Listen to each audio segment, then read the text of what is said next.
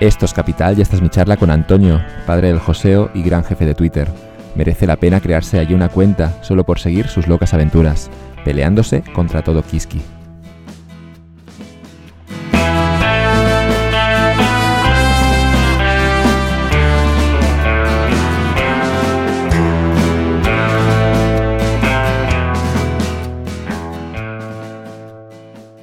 Voy con las preguntas, si te parece bien, Antonio. A ver, lo, que, lo que salió ayer por Twitter, que nos, nos dijeron de todo.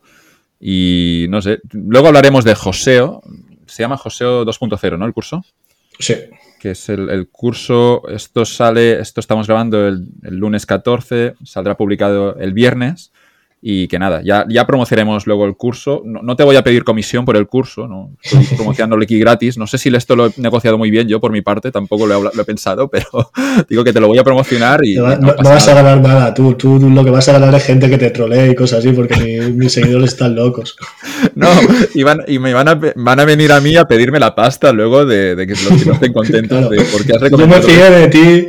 Sí, mi reputación, estoy, te estoy dando mi reputación pero digo, no recibo nada a cambio y solo estoy poniendo en riesgo, ¿no? Pero también gano algo, que es que si el curso es muy bueno, la gente vendrá agradecida, ¿no? Juan, qué, qué, qué grande traer a Antonio al podcast. Es una apuesta arriesgada, pero una apuesta. Esos, esos cracks de marketing viral normalmente se negocian esas comisiones, ¿no? Para cuando se vende un curso en un podcast. Yo no lo he hecho, insisto, no lo voy a hacer. No te estoy presionando ahora en directo, pero digo que no, lo he negociado. Pero digo, lo he negociado mal por mi parte esto. Digo, te, debería haber sacado una comisión, supongo.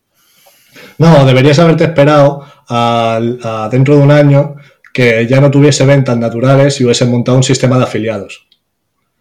Que eso es lo que... ¿Tú sabes por qué está tan de moda el trading y todo eso? Porque las plataformas de trading tienen un sistema de afiliados de putísima madre que te pagan un montón por promocionarlos y entonces, claro, ves un montón de páginas que se dedican a recomendar Plus 500, que es una puta mierda, porque pagan mucho a quien lo recomienda. Pues es lo mismo. Tú deberías haberte esperado que yo sacara eso. Pero, pero si lo hago ahora, ¿todavía podemos hacer aquí un afiliados o qué? ¿O ya voy tarde? No, ya vas tarde. no, va demasiado pro pero ojo, yo, yo, controlo si publicar o no este podcast. Tengo cierto poder de negociación. Sí, pero tú piensas que ahora ya estoy con una, en, un, en, una situación en la conversación que si se publicara el podcast y te diera la razón ya quedaría muy mal. Entonces ya... Bueno, no, y te, te veo con Fuck Your Money, que esto siempre da poder de negociación. En el sentido de puedo... Me da igual lo que hagas. Sí, a ver. El que lo podríamos haber negociado en privado, a mí me habría dado igual. Lo que pasa es que seguramente te hubiese dicho que no, porque es que tampoco me mola que me hagas una entrevista y tal, pero tampoco me, me, me flipa, ¿sabes? No es como que... Uf, igual, ojo, igual luego vendo 200 cursos o lo que sea y me ha venido de puta madre. En ese caso igual voy y te digo, vamos a tomarnos una birra, ¿sabes? claro, claro, pero cuatro birras aquí mejor, mejor que un ingreso en transferencia de 5.000 euros, ¿no? Pero bueno, nada, no, no, Antonio, no, no te presiono. Solo que he pensado esto, digo, que por mi parte, a la hora, como lo hacen, yo es que veo ahí, ¿no? Todos esos Tim Ferris, todos esos maestros del marketing que tienen esas estratagemas, a veces poco honestas, hay que decirla, o poco transparentes más que poco honestas. Y, y estaba pensando, digo, no lo estoy implementando bien esos libros. Y además me los he, me los he leído todos. Pero... Eso pasa mucho, ¿eh? lo, lo, comento en, el, en, la landing, creo, que, que, compras un montón de cursos y cosas así, y luego no, no, no le sacas ningún partido, ni lo ves, ni, ni, ves el curso, ni lees el libro que has comprado, cosas así. Bueno. Bueno, vamos con el curso, ya que ha salido el tema, total, ya estamos haciendo la promoción. Eh, insisto, este programa no está patrocinado, no, no, no gano nada, así que en el de Indexa con el de François Derbe eh, tenía una pequeña comisión si alguien entraba en Indexa, pero a hoy todavía no, hoy no hay nada y por eso simplemente quería comentárselo a Antonio. Si compráis el curso y es una puta mierda, no vayáis a Joan. Bueno, sí, no, pero, pero pueden venir. A mí me da igual. A mí todo lo que es ruido en Twitter mola. Y al final es interacciones y aprendes cosas, ¿no? Digo, si alguien compra el curso y no está contento, no sé. Bueno, tampoco será culpa. No, ya está divertida la charla también, incluso si no hubiese curso. Tú piensas, hace algún tiempo te pedí el, el correo electrónico y mi plan era hacer, quería hacer como una especie de, de librito hablando con como una movida epistolar con diferentes personas, tú eres una de ellas. Lo que pasa es que al final estoy hasta arriba de, mierda de escribir y lo último que quiero al final del día es escribir más, ¿sabes? Bueno, ahora ya no tanto, pero antes flipas. Entonces lo acabé dejando, pero la idea era esa, charlar con, contigo, eh, entre otras personas, pero contigo porque mola, tío. Yo también te sigo desde hace un montón de tiempo. Que de hecho empecé a seguirte y me caíste fatal al principio. ¿eh? Eso ocurre a veces. Yo, tengo que decir que contigo también. Yo te dejé de seguir porque es que tú tuteabas demasiado. Yo recuerdo, mira, de, hecho recuerdo un hilo tuyo, una locura, que un día pregunté algo de cursos de marketing. O de ah, sí, me acuerdo.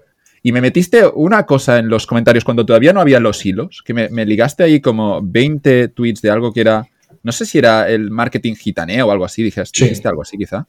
Eh, buscaré ese hilo porque era espectacular y había una formación ahí de SEO o algo así, de marketing de ese digital, que era espectacular lo que comentaste allí. Ella allí no te seguía, pero es que te seguía un tiempo pero te dejé de seguir porque es que tuiteabas cada, cada cinco segundos. Digo, no puedo. Sí, sí, es que tú piensas que, yo tengo partida la pantalla currando de, redacción, tengo partida la pantalla entre, entre la web donde esté buscando información, lo que estoy escribiendo, y a la que me nubla la, vista un poco, pongo Twitter y escribo alguna gilipollez.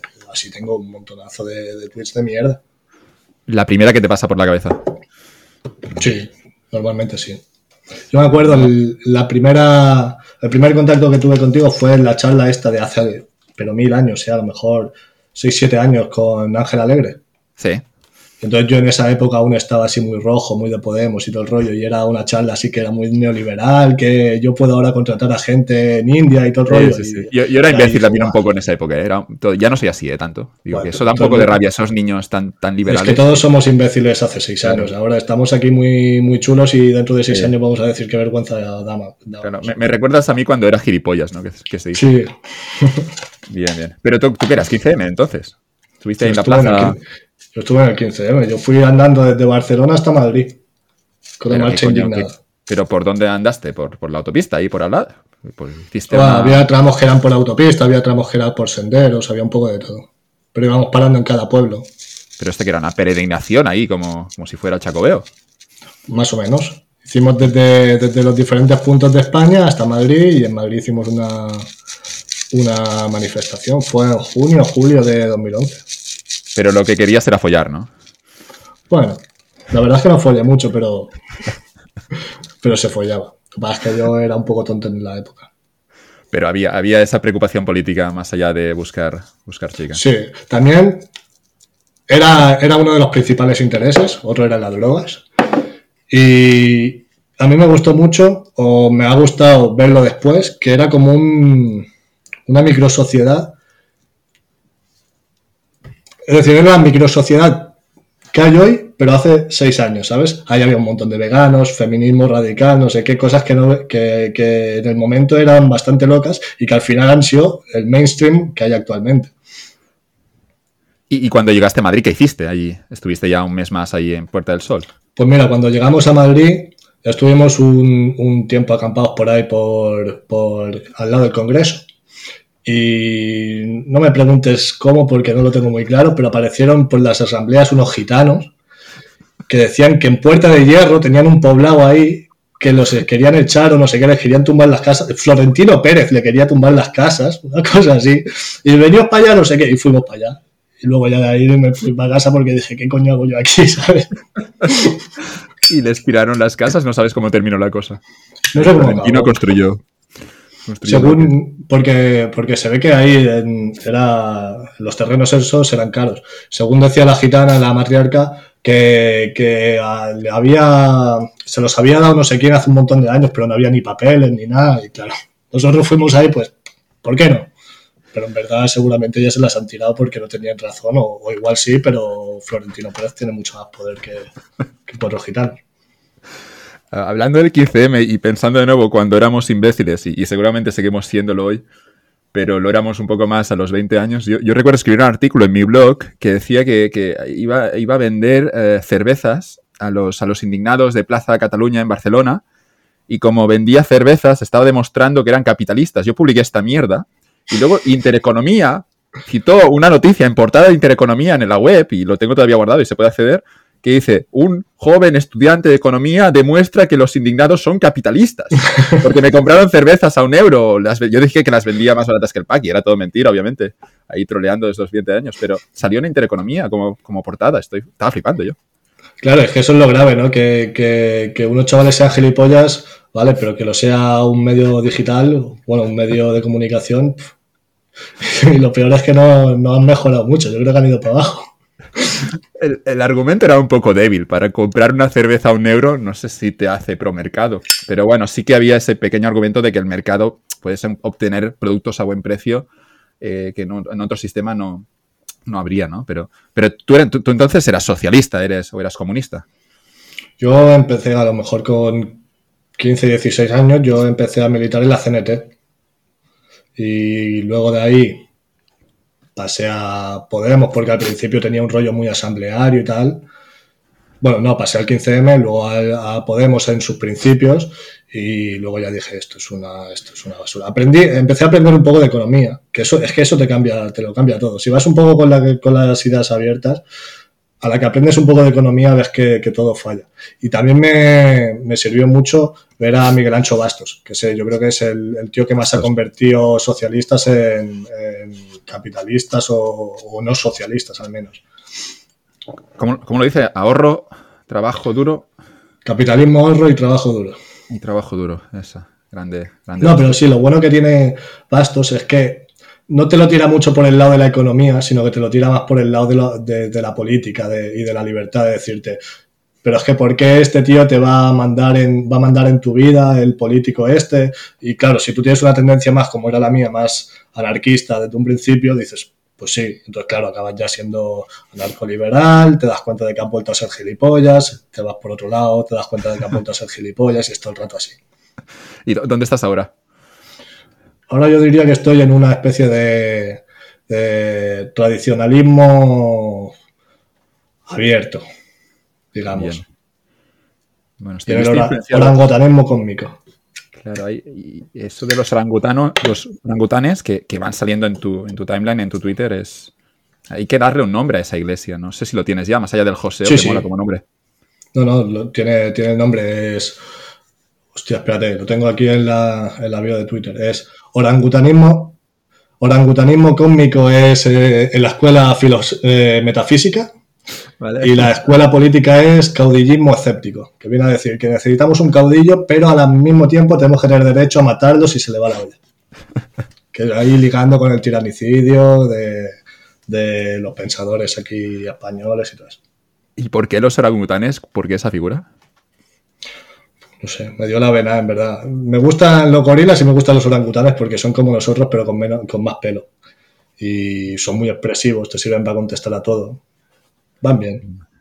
Y, luego, a mí me gusta el, que cuelgas a veces que está uno ahí explicándoselo a los pequeños. Yo te veo así siempre en Twitter, ahí explicando a los que no entienden, a los estúpidos. Porque a veces hay ese gorila ahí súper con esa cara súper gorda y ese gorila está ahí como tranquilos, que yo te cuento, pero joven, tienes que tener paciencia conmigo porque si no, no vas a aprender. Te veo así, ¿eh? En ese plan. Ese se ve, eh, me parece que es de, una especie de templo que hay por ahí, por, no sé, por, el sudeste asiático, no sé dónde está, que viven los orangutanes con las, con las nutrias, me parece. Y sale ahí el orangután hablando con las nutrias y tal. a veces se ven a las nutrias que le quitan la manta al orangután y el orangután va y les pega, cosas así. Está muy divertido. Y, siguiendo con esos iconos, eh, tienes también en, la foto de Twitter, tienes como una estatua muy rara, ¿no? Yo, busqué sobre eso y es como un artista ruso, ¿no? Ese, bicho raro en tu foto de Twitter. Sí, me parece que sí. Es que no, lo tengo muy claro yo tampoco, porque yo lo vi. antes tenía como una especie de, figura de una mano, que también era de otro artista. Una mano que era a la vez una cara. Era muy. Se parecía un poco a Donald Trump y daba, daba mal rollo. Y lo cambié por el bicho este y ya desde que lo tengo, pues lo he dejado ahí. Y, de hecho me parece que la imagen que tengo me la puso, me, la hizo alguien, porque la busqué luego en Google y en Google Imágenes solo salgo yo con esa foto. O sea que supongo que alguien me la hizo y me dijo, toma, para ti. Y no sabes quién lo hizo. No. Es que yo pensaba que la había sacado de internet de cualquier otro lado, el bicho ese dorado. Porque normalmente es gris. Bueno, yo, para pedir perdón aquí en público para, por no seguirte desde el, desde el inicio de los tiempos, al menos desde que yo estaba en Twitter, yo tengo que decir que te seguí, eh, te di al unfollow porque es que era excesivo, pensaba, pero luego recapacité, te volví a seguir y digo, si es que es genial todo lo que hay y es, bueno, no sé, también ahora Twitter ha ido cambiando, que tampoco ves todos los tweets. Pero veo que estás es que si no es insoportable seguirme, yo lo entiendo, ¿eh? porque es que... Yo, creo que no me pierdo ningún tweet tuyo. No, yo los sigo todos, ¿eh? Incluso los replies. Sí, sí, te lo es Que es, un, eh, es que eh, tuiteo demasiado. Yo tengo una adicción ahí a Twitter que flipas. Pero, pero, Pero claro, es que, es que estás todo el día. Yo, yo, te veo allí. Es que todo el día van saliendo tweets. ¿Cómo, cómo trabajas? Sería mi pregunta. ¿Cuándo estás trabajando? Estás tuiteando y trabajando a la vez, ¿no? Tú haces. Sí. Yo normalmente estoy, me levanto por la mañana y, y, trabajo por la mañana en lo que es trabajo de, de ganar dinero. De, de, hasta ahora ha sido de redacción y ahora lo de la redacción lo tengo ya hecho, pero le he dicho que no a un par de clientes para poder centrarme en lo del curso. Pero normalmente estaba escribiendo hasta ahora. Y luego ya por la tarde me pongo a montar webs o lo que sea, que ya no es, es trabajo, pero no es trabajo que me vaya a dar un, rendimiento en el momento. Me pongo por la mañana a escribir y, nada, si yo no puedo estar una hora seguida escribiendo, es un, se, me, se me va la olla. Entonces escribo media horita, me miro en el Twitter a ver qué hay, eh, tuiteo algo, me pongo un vídeo, voy, voy tranquilo. Haces, haces eh, eso del Digo, eso del flow, que había, había una, una tech talk que decía el flow, hay que estar entregado a la tarea de esos de los artesanos de nuevo. Tú estarías en, el extremo contrario, porque no te, vas distrayendo, obviamente.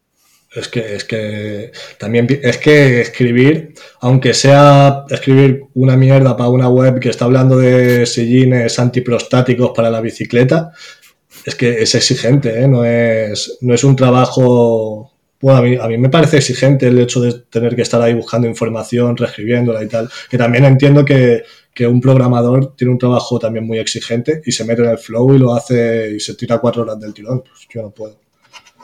Me, disperso mucho. Bueno, lo de Twitter es espectacular. Yo decir eso también, que, no, que ya te sigo, ahora yo creo que no me pierdo un solo tweet. Y, que si te caía mal al principio, lo siento, pero es que seguramente me, en esa época que, era un poco imbécil, seguramente es eso. ¿eh? De hecho, borré el perfil por eso, para, para que no quedaran tweets estúpidos con mis 22 años. Es, lo que decimos, todos somos imbéciles cuando somos jóvenes y yo me acuerdo, de hecho, cuando me abrí la cuenta, que te, lo dije, te dije que, te había visto ahí, que te había, que había ahí hecho mi, mi, hate en los comentarios del post de Ángel, Ángel Alegre, me parece que se llama, ¿no? Y, te dije, he recapacitado y he cambiado, he cambiado de ideas y tal. Y, ahora estoy bastante más de acuerdo con lo que decía. No me parecía tan, tanta, tanta gilipollez. Ahora, ahora soy yo el que soy socialista. Ahora me he pasado al otro lado. No, no, tampoco. No estoy allí. Pero ya no, se ve tan pro mercado. Todos tiramos. tenemos todos un, paso un poco como muy anarquista, ¿no? Anarcoliberal así. Y luego decimos, relax, relax, porque tampoco están así. No, yo creo, yo creo que te encontraría siendo más conservador, tradicionalista, localista, ¿no? Y hay tantos nombres ya, ya no sé ni lo que soy. Sí, ahora mismo sí, pero tuve mi época también súper de esta de amarillo y negro y todo eso. Bien, bien. No, no, bueno, con Bastos es que es inevitable, es que no, es que no hay otra, es que si no, bueno, es que si, si, si con 20 años escuchas a Bastos y no te vas para aquí, es que, es que no. Ojo, y que, y que está bien, ¿eh? Que está bien ese tipo de evoluciones. Lo, lo malo sería que no lo hubiera. Claro. Un día, un día pusiste, ¿no? Algo, no sé si recuerdo una imagen tuya que era como ese, ese rectángulo, no, ese diamante en el que hay las cuatro posiciones ahí de autoritario, promercado, antimercado. Y, y decías algo así como que la. No sé si lo dijiste tú, quizás te estoy atribuyendo algo que no has dicho. Pero bueno, has hecho tantos tweets que no lo vas a recordar. Pero era como que la evolución. vale, pues era tuyo. Y que la evolución lógica era como de la izquierda de. No sé si era autoritaria o liberal pero moverse hacia la derecha, hacia una posición más de conservadurismo y con algo de mercado. No sé si mucho mercado o poco, pero creo sí, que era, era, pasar primero por la parte más liberal, ¿no? Y luego irte un poco por el lado conservador. Yo, sí, yo creo que. A ver, es que eso, es la típica cosa que te tiras un triple, pues como cualquier otra cosa, ¿sabes? Cualquier otro triple de mierda. Pero, pero sí, yo creo que, que mucha gente hace ese recorrido más o menos. Bien. ¿Tienes noticias de los del 15M? ¿O tienes, has mantenido contacto con la gente que estaba allí en esas acampadas? Mm, no, tengo contacto con, los que salí de, mi pueblo en su momento, que no vamos a decir qué pueblo es, y, ya está, pero porque son amigos de toda la vida, son de, antes del, 15M. ¿Y en el 15M llegaste a hablar con Pablo Iglesias? Digo, pasarte por allí. No, llegué a entrar al. al no, eh, llegué a entrar al. ¿Cómo se llama? el grupo mixto de izquierda, donde estaba Izquierda Unida. Vale. Entré ahí, que además, porque claro, íbamos con, unas pintas de, mierda, estábamos durmiendo en la calle, y entré en el, en el edificio este, pasamos por el arco este de detector de metales y llevaba yo una maquinilla de afeitar en el bolsillo.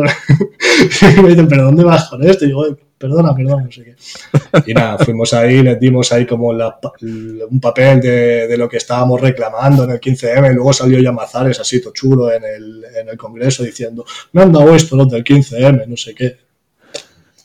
Bien, bien. Si nos hubiese abierto la puerta a cualquier otro, también habríamos ido. Bueno, menos del PP. Pero, ¿cómo, ¿cómo, era el día a día allí? ¿Era levantarse por la mañana, hacer algún cartel, preparar alguna, algún manifiesto? No sé si era más como reivindicaciones, pensar ahí textos bonitos. La, la, mañana, la mañana era andar. Bueno, no, pero ¿de qué cuando llegasteis a Madrid, digo, claro, el, hecho de ese, ese Ah, no, porque cuando llegamos a Madrid, la gente que había en Madrid ya nos había organizado un montón de días de protestas una tras otra. Entonces, más o menos estabas todo el día en, esas cosas. Y cuando, cuando ya te habías cansado un poco, pues te tumbabas un poco la Bartola, había gente que tocaba el cuenco tibetano, gente que tocaba la guitarra, era muy hippie. Gente que se pintaba.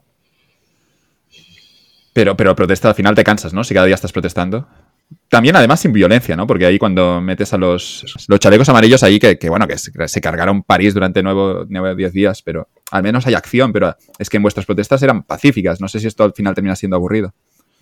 Sí, era un poquito coñazo, la verdad. Pero bueno, estás ahí. Es que sabes qué pasa, que yo cuando iba a estas manifestaciones del primero de mayo y todo esto, en verdad yo me sentía muy ridículo gritando consignas con la gente. Y a mí eso siempre me ha dado un poquito de, mal rollo, de es que me siento raro.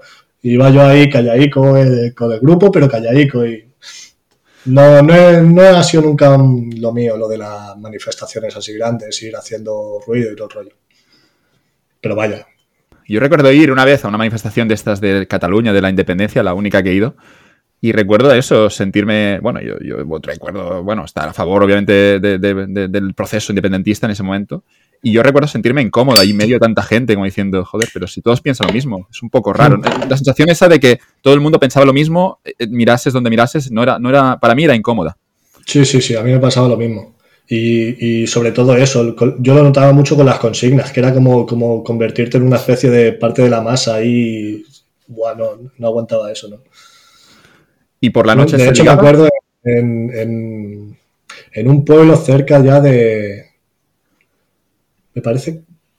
Bueno, no, recuerdo dónde era exactamente, pero era un pueblo donde había muchos fachas, de eso sí me acuerdo, porque nos tiraron piedras y salimos corriendo detrás de, una furgoneta de, uno de ellos, un follón.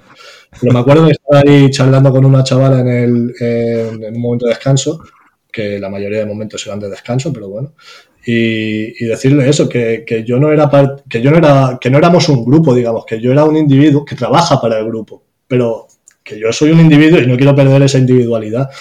Y eso era mucho antes de yo haberme puesto a pensar nada de temas de liberalismo ni nada de esto. Entonces, yo creo que, que si tienes esa pulsión, es difícil que te la quites de encima. Sí, es que puedes, puede ser incluso que ya naces así, ¿no? De que no estás cómodo dentro de la masa. Y otra gente que seguramente sí que está cómoda allí siguiendo órdenes y, y bajando la cabeza cuando hay una orden, porque al final también la vida es más cómoda, joder, si, si no tienes que tomar tú las decisiones. Sí, pero es lo que decimos. Me pones ahí a mí en esa situación y estaría muy incómodo. Igual que si le coges a él y lo pones en la mía, estaría muy incómodo también. Yo supongo que eso también tiene que ver luego con la forma de trabajar, de si aguantas o no la presión de estar trabajando sin saber si vas a tener ciertos ingresos. Me lo imagino también en los fondos value, ¿no? Si, si estás yendo contra la corriente y estás ahí en negativo un año y otro año y otro año, pues también te genera esa especie de mentalidad. Yo creo que, que, es una disposición del espíritu o algo así. Ya que mencionas los fondos value, ya hay que mencionar Cobas, nuestro amigo Paramés, de, que lo has defendido mucho en Twitter. Eh, ahora has recuperado, ¿no? Al menos no está perdiendo ya más ese fondo. Ahora me parece que está en 3% o así, que, claro, con la inflación que hay sigo perdiendo. has perdido toda la subida de 2020 y 2021. Es que eso, fue un... Madre de Dios. Menos, menos 60% me parece que ha llegado a estar. ¿Qué dices? Joder. Puta madre, tío. Luego entiendo que te vaya a estar a cripto. Claro, es que habiendo sufrido para mes. Hombre, también he tenido Azvalor, Numantia, True Value y, y Andrómeda. Más o menos han compensado lo de, lo de Cobas.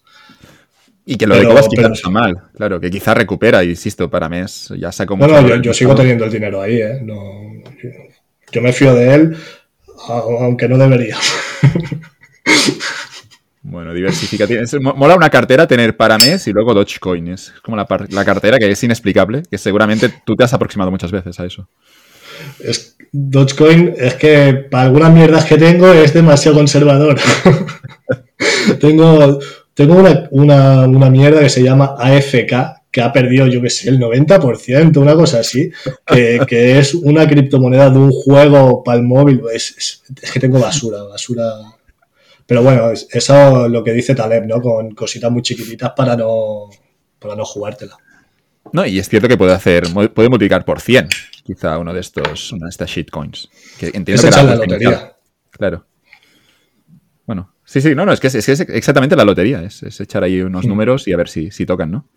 Y si no, nada, no sé. La gente se gasta 500 euros en la lotería de Navidad, pues ¿por qué no echárselos aquí a las, al mercado? Además, es, que, es que eso de la lotería de la Navidad es que no lo entiendo, porque es que tienes el euro millones, que es muchísimo mejor.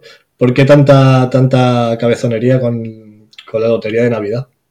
¿Pero en qué sentido es mejor? Bueno, que, que puede tocarte mucho más dinero, ¿no? Pero es mucho menos probable. Sí. Bueno, tampoco calcula probabilidades ni nada. Pero vaya, yo veo, es que a partir de cierta probabilidad me parece igual de improbable que te toque la lotería de Navidad o que te toque el euromillón. ¿no? alguien en estadística creo que no estaría de acuerdo con esta frase, ¿no? no, digo, digo, lotería de Navidad, si no tengo bien entendido, hay cinco cifras. Luego, claro, la probabilidad es ahí en cinco cifras, pero en euromillones yo creo que hay más números o hay más series o algo. Algo meten que es mucho más improbable, pero claro, el premio puede ser de de, de 10 millones o de 30 millones de euros, ¿no?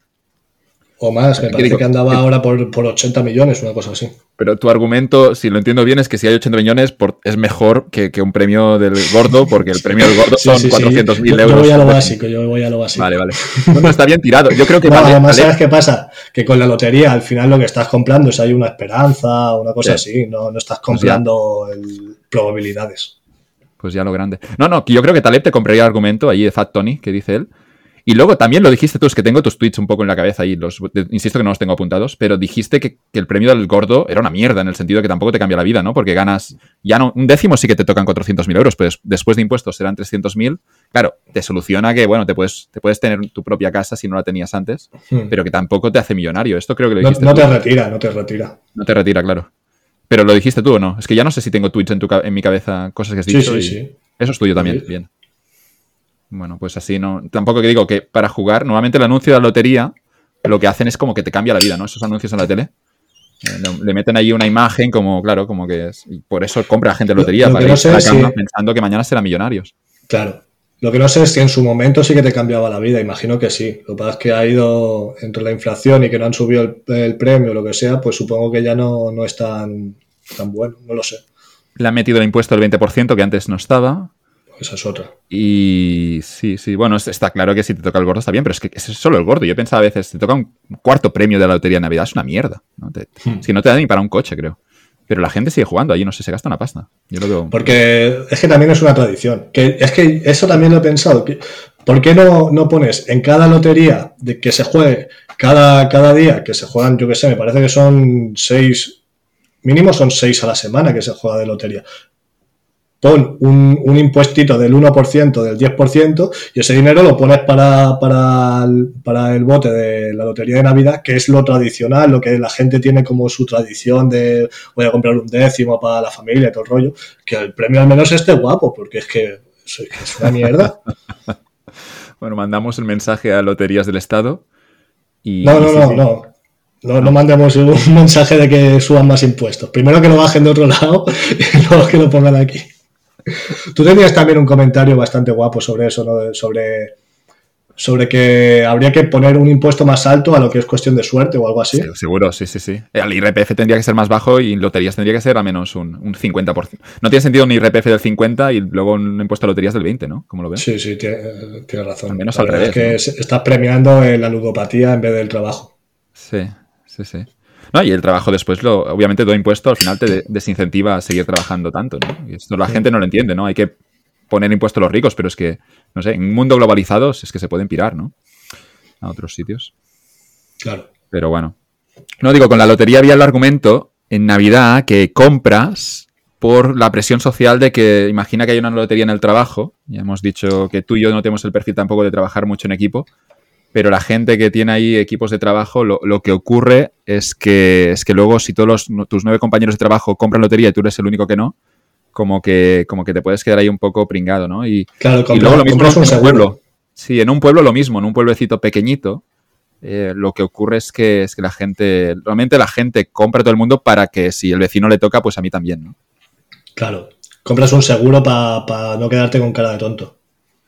Sí, había, y había la anécdota divertida en Cataluña, en Vic, que tú conoces, que tocó el gordo, creo que fue hacia el año 2001 o 2002, y lo que ocurrió en Vic es que, obviamente, los concesionarios de, coches hicieron, fue ese un buen año, pero lo curioso es que la gente que no le había tocado el premio también se cambiaron el coche. eso me lo contaba un, amigo mío de Vic, me decía, es que, los que a, los, a los que no les tocó los pringados esos, incluso también se cambiaron el coche. Digo, joder, no, no lo están calculando bien. Así que la lotería arruinó a los que les tocó, pero es que además también, es decir, que le toque una lotería en un pueblo es una maldición. Es, es, es un agujero negro, es lo peor que puede pasar. Todo el mundo iba con los Cayenne y a los 3-4 años obviamente ya no podían pagar la gasolina y se los tuvieron que vender. Hay una peli de, sobre eso del Rodrigo Cortés, ¿sabes quién es? Cineasta este. Tiene una de las primeras películas que, al menos que yo conocí de él, es sobre eso. Se llama el, el, Concursante, me parece, que es sobre un tío que va a un programa de la tele y le empiezan a tocar un montón de premios, un yate, no sé qué, no sé cuánto, y el tío acaba, pues, eh, quebrado totalmente y luego tiene ahí como una especie de, explicación del sistema monetario y todo el rollo que no me convence mucho, pero vaya, que acaba diciendo que está en una puta trampa y que, que lo mejor que puede hacer es desaparecer del mapa porque está arruinado y, van a ir detrás de él hasta que, hasta que esté muerto prácticamente. Para, voy a ver la peli esta, que no la tenía controlada, y para también dar el otro argumento a favor de, de un premio que no sea el de los euromillones, sino el de la Lotería de Navidad, es que a partir de cierta cantidad, seguramente más de 400.000, pero quizá a partir de un millón o dos millones, la diferencia entre ganar dos millones y 20 millones no te cambia mucho la vida, entiendo yo. Quizá no estarías de acuerdo con esto. Estoy de acuerdo hasta cierto nivel. Digamos que hay un nivel que es eh, a partir del cual tú vas a tener la vida resuelta y no te va a cambiar mucho entre tener un millón y tener 50 millones, pongamos. Pero a partir de 50 millones ya puedes usar ese dinero para tener una influencia social bastante bestia. Y entonces ahí yo creo que vuelve a haber otro cambio, digamos, ¿no? Porque eh, Soros no podría meter las manos como las mete si tuviera 10 millones. Entonces, si, si tú llegas a tener tantísimo dinero como para influir en medios de comunicación o algo así, estás a otro nivel ya. Eso te molaría a ti, ¿no? Yo lo veo. No, a mí me suena apoyo todo eso, te lo digo. Ah, estoy, estoy harto. Yo quiero ir a una casita con una tortuga grande, muchos perros, unos cerdos y ya está, tío. Yo pero, quiero entonces, entonces con, con, un millón y medio te vale y esto te lo puedes montar y, puedes vivir hasta el día en el que te mueras. Sí, sí, la verdad es que sí, pero, pero puestos a jugar a la lotería, que es muy improbable, pues prefiero el número grande. ¿Cómo ves el lujo? No estamos siguiendo ninguna de las preguntas que nos mandaron por Twitter, pero bueno, que les den. Ahora voy a ir voy a coger alguna. Pero ¿cómo ves eso del lujo? Que además yo creo que tienes una opinión aquí que seguro será válida. Bueno, es que si giro la cam, te hago un tour por toda, por toda la casa. ¿eh? Yo vivo en, el mismo cuchitril que cuando me vine aquí a Asturias y he vivido aquí ganando mil euros, ganando cinco mil, ganando cero, que estuve en el paro una temporada por, porque tenía dinero ahorrado y con eso tiraba, y ahora y yo sigo en el mismo sitio y alguna vez me, he planteado, me voy a otro lado, no sé qué, y solo del palo que me da buscarme otro piso, ya digo, no. O sea, a mí el lujo no me tira mucho. El único lujo que me pegaría sería comer de, de Just Eat más a menudo. ¿Ir a restaurantes también? Sí, sí puede comer bien Asturias. Sí, sí, sí. Pero la ropa de marca aquí no, no te veo. No, veo que como en Madrid o en Barcelona alguien la utiliza ahí para diferenciarse. En Asturias esto no. es complicado. No, bueno, en Asturias también lo, En Oviedo, de hecho, la gente viste muy bien. Pero a mí no, me ha interesado nunca. Yo voy en chándal siempre, tiro de decalón, a veces eh, Puma, Nike, cosas así, pero, pero porque es lo que venden, no, no porque me fije las marcas. Bueno, ahí es el lujo extremo, de nuevo, que siempre es para señalizar que también las cosas, pero hablaríamos de un Lamborghini, un Lamborghini y un Ferrari. Claro, no sé, como más rural es el medio, porque tú vives en ciudad o en un pueblo. No, yo vivo en Oviedo, en el centro. Bueno, en Oviedo, claro, en ciudades siempre también habrá siempre algo de señalización, ¿no? Pero no tanto como en Madrid y Barcelona, seguro. Claro. No, es que claro, también. Y también que, que la renta es mayor y te puedes permitir más, ¿no? Supongo. Pero vaya, a mí eso del lujo nunca, nunca me ha tirado. Bueno, nos quedamos con los restaurantes. Quizá los hoteles también, podríamos decir ahí, hoteles gran. No, porque tampoco soy muy de viajar. Vale. No, no, no viajas.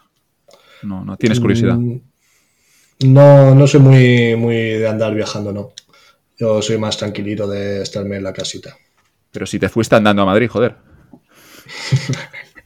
Bueno, pero todo el mundo hace locuras. Y el gilipollas. No, no te ves cruzando todo el mundo, eh, 10.000 kilómetros No, yo para estar en una playa. no voy a ser un nómada digital ni nada de esto, no. A mí si, si dicen, nos vamos a, a, yo qué sé, a Roma, a Venecia, a Florencia, una, pero que yo pueda ver cosas bonitas, pero tampoco, por el hecho de viajar, no, no me llama mucho. Lo, lo decía el otro día también, que yo creo que la gente viaja más para, para huir de cosas que para conocer cosas.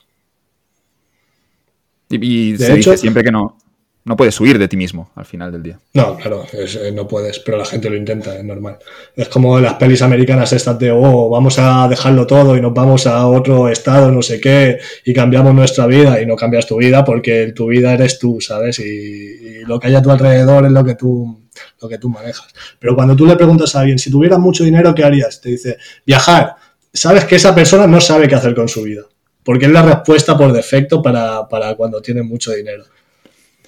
Pero, pero quizá hay un interés genuino en conocer el mundo, países distintos y... Sí, sí, hay cosas. gente, hay gente que sí, pero también yo creo que, que primero eso, que la respuesta de viajar por defecto es de gente que, que no tiene muy claro qué hacer con su vida y qué es lo que le gusta y qué es lo que haría si tuviera dinero para dejar de trabajar.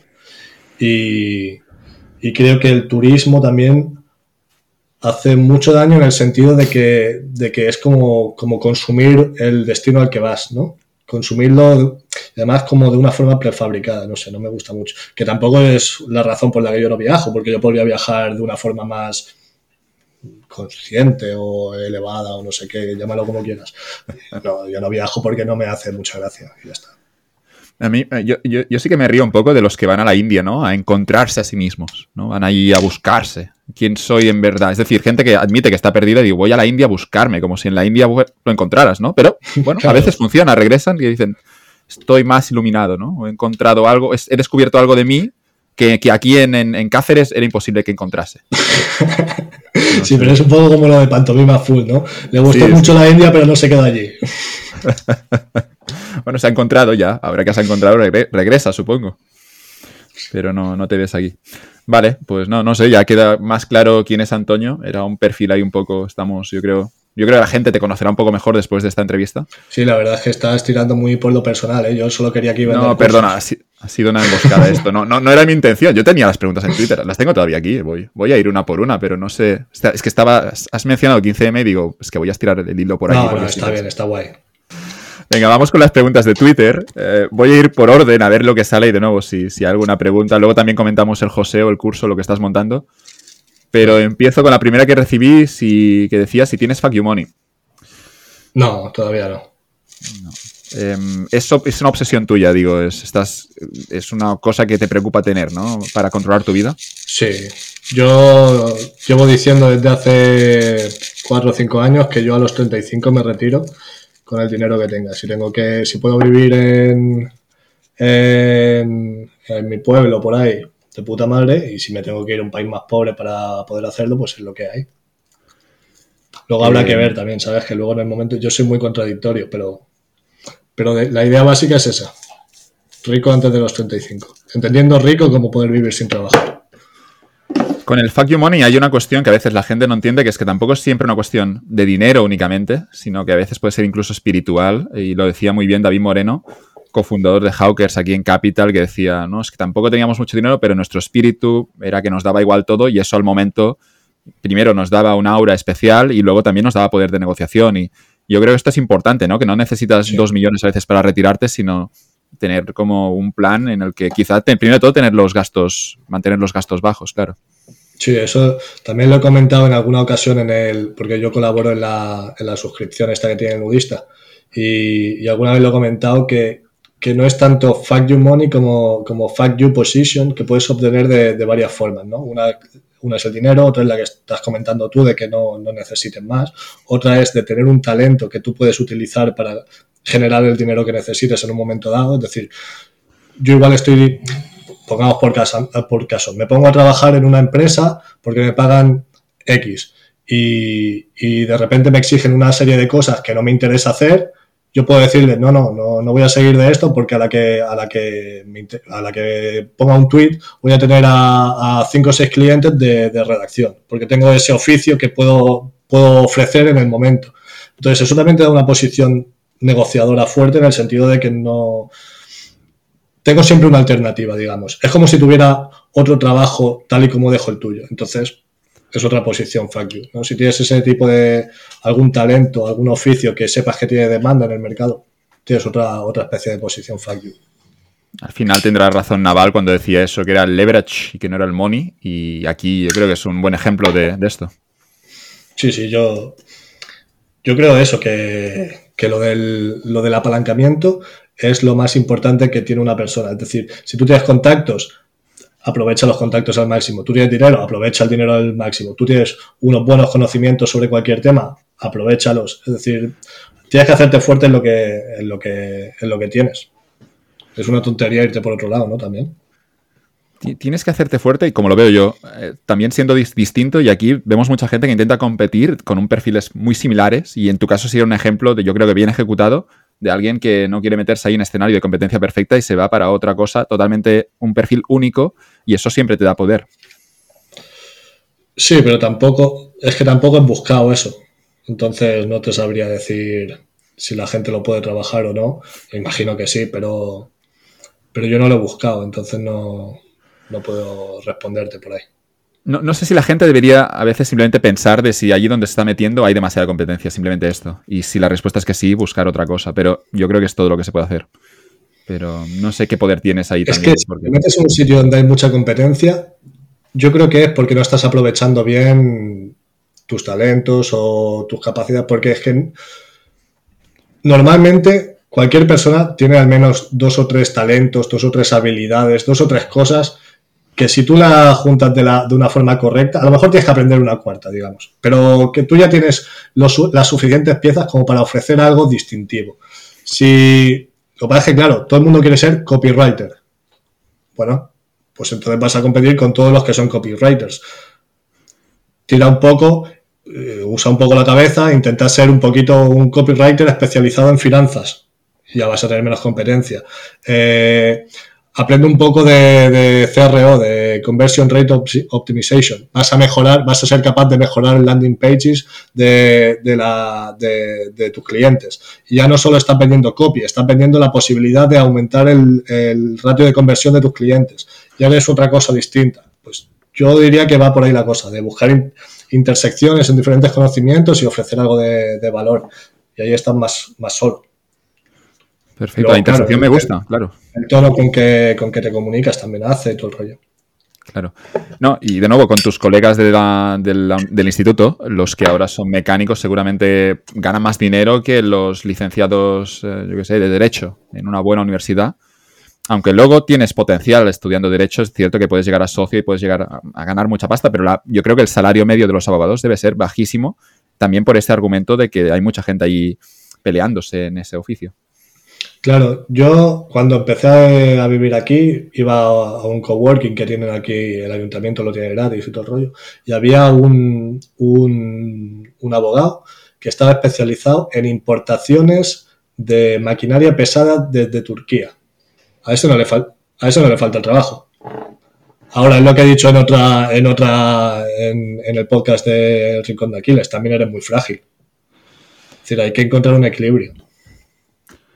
Bueno, animamos a la gente a buscar al menos la intersección y luego vigilar al menos con entornos donde hay excesiva competencia porque, no sé, la frase, había la frase de Kissinger que decía, él estuvo en Harvard y se acordaba que, decía una frase que no tiene ningún sentido si, si la digo, pero luego la estuve pensando y digo, bueno, quizás sí, y dijo Kissinger que la competición era feroz, porque la recompensa era muy baja. Y dices, vale, esto. Y hablaba del mundo académico. Dice que la gente se peleaba porque había recompensas mínimas. Y animaba a Kissinger, y esto lo citaba Peter Thiel, de dar un paso atrás, irte a otro sitio y que automáticamente habría mayores recompensas seguramente. Pero estuve pensando mucho con esa frase. Pensé, bueno, primero pensé que no tenía ningún sentido. Vale, todavía, yo también, vale, yo, yo, la vuelvo a repetir, a ver si. yo, yo, a veces la entiendo y a veces no. No, no que de repetición, ¿eh? Lo decía, en inglés decía, the, competition was first because the stakes were so low. Eh, la competición era feroz porque las, las apuesta, la apuesta era muy baja. La sigo, la sigue sin entender, ¿no, Antonio? Porque la apuesta, la apuesta o la recompensa. La recompensa. Hablaba de stakes, pero yo creo que se refiere a la recompensa. Es decir, la recompensa era baja en el entorno académico y esto hacía que en, por esa pequeña recompensa todo el mundo se peleara enormemente en ese escenario de competencia perfecta. Eso lo decía Kissinger. Luego te voy a buscar la frase exacta. No, no tiene pues sentido. Yo, no lo entiendo, desde luego, pero también puede ser por la, por la forma de, de ser, lo que sea, no lo sé. yo dentro del entorno académico lo puedo ver a veces gente compitiendo por el doctorado, que es una posición donde ahora hay pocas plazas abiertas porque los boomers, obviamente, lo monopolizan todo. Y lo que ocurre es que es cierto que en el entorno académico hay mucha gente peleándose muchísimas horas para después una, una recompensa muy incierta y muy pequeña, seguramente Sí, pero no es por, por, el hecho de que la recompensa sea baja, ¿no? Es. Bueno, no sé, claro, no se pelean más porque fuera baja. Es más porque hay competencia. No lo sé, no sé. Bueno, olvidemos a Kissinger, perdona. Creo que tienes razón. Me has convencido que no tiene ningún sentido esta frase. Vamos, vamos, seguimos con las preguntas. Teníamos esa de Fuck You Money. Eh, entiendo que tu prioridad es mantener también ahí costes al menos controlados, no bajos. No, no te veo viviendo en Londres o en una gran ciudad, ¿no? No, no. Yo ya te digo, no, no tengo necesidad de lujo ni, ni, nada. Y además, a partir de cierto tamaño de la ciudad, lo mismo te da Oviedo que, que Londres. Bueno, conexión a internet, poder conectarte a Twitter y buena comida. fundamental. Vale, y la comida sí, ¿no? Eso sí, en Asturias eh, tenéis el pote, ¿no? Me comentabas antes. Pote asturiano, la fabada, el cachopo. El cachopo está muy sobrevalorado, pero bueno. nunca he probado el pote. Tengo curiosidad.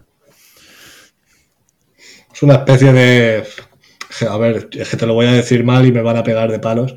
Es una especie como de, de, de, caldo con, no sé si son acelgas, yo qué sé. Es como una especie de, de, potaje, pero sin la, sin la parte sustancial, ¿sabes? Y, has dicho que el cachopo, el cachopo es sobrevalorado.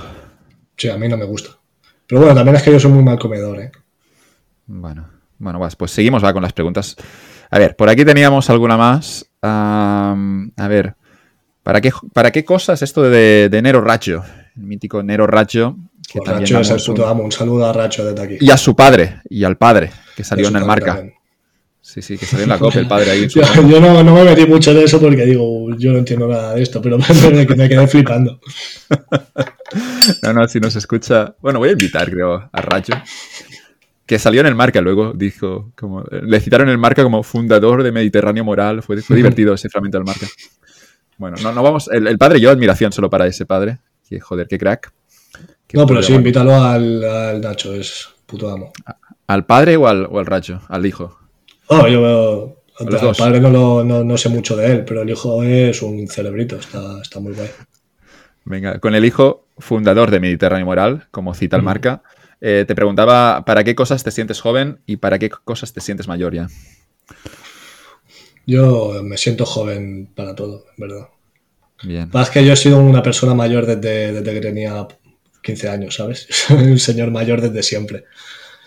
Entonces, me siento. En verdad es que me siento como si tuviera 20 años para las cosas que me interesan. Entonces, no, y el, tío mete, luego una pregunta muy nostálgica ahí, porque es admirador de Sorrentino y la gran belleza y estas cosas, y dice, ojo la pregunta, que está muy bien tirada.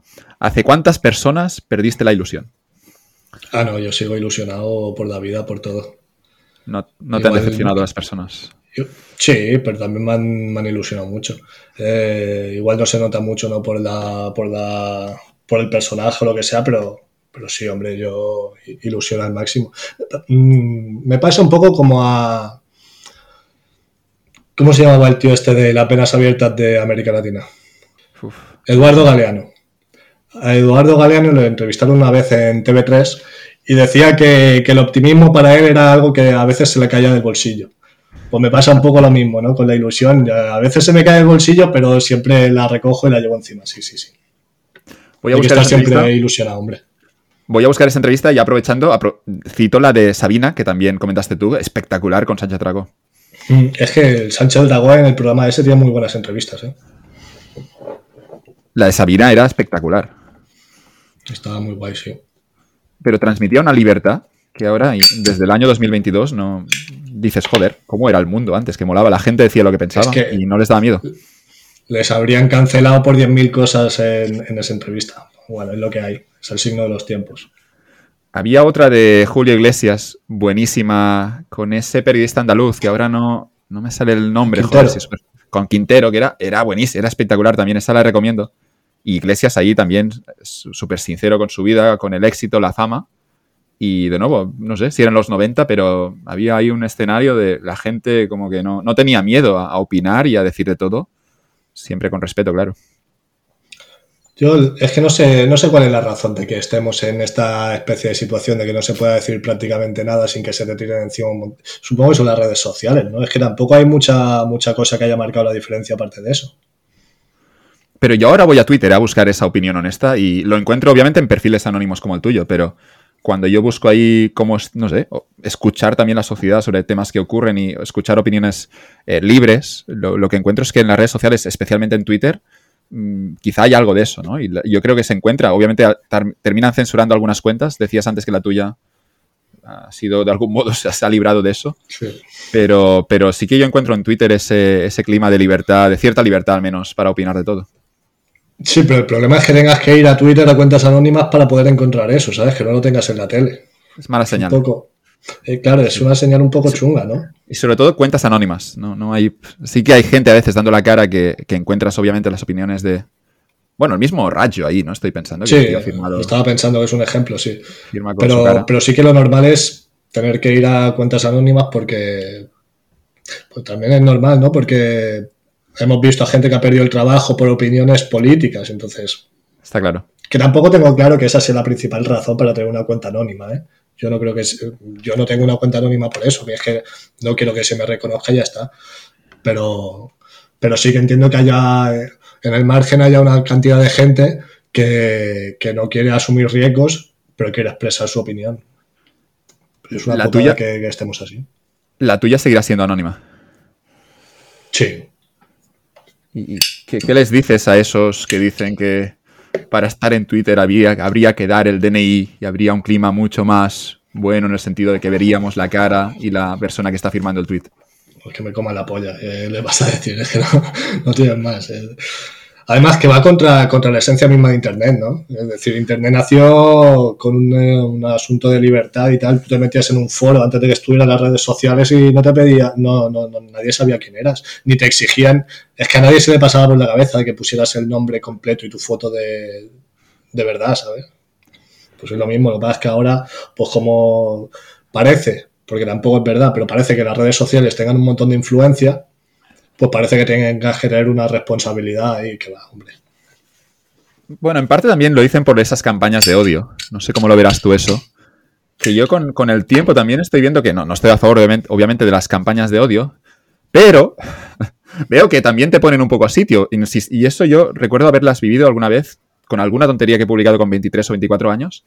Y luego con el tiempo veo, es que, quizá me merecía todo ese odio y me ha puesto a sitio para no decir esas gilipolleces. Y luego con Twitter lo vemos, ¿no? Que obviamente el argumento es que se puede atacar y se puede, no sé, claro, hacer daño a una persona desde el anonimato. Pero yo veo que al final, cuando también hay esos, esos, linchamientos, ¿no? La palabra no suena nada bien. Pero al final también Twitter es un sitio donde que si dices una tontería, digamos que te ponen a sitio rápido. No, a ver, es que si estás en Twitter sabes en dónde estás. Es un patio de colegio. Claro, no es Instagram eso. Entonces, que es que también la gente se flipa un poco, que, que, te, han, que te han citado 200 personas que no, no te han pegado una paliza, ¿sabes? Que, que, no es para tanto. Claro, es al final sí, pues eh, yo entiendo que igual hay gente a la que le molesta mucho que le, que le pase eso y le da ansiedad ver en, su, en sus notificaciones que le están diciendo cosas, pero hombre, relaja un poco que tampoco es para tanto. A mí no me preocupa, no me preocupa tanto eso como el hecho de que la gente se organiza para tirarte una cuenta de Twitter, por ejemplo. Eso sí que me parece más lamentable, pero, pero el hecho de que te digan, oye, eres un gilipollas por opinar esto, pues es que igual sí.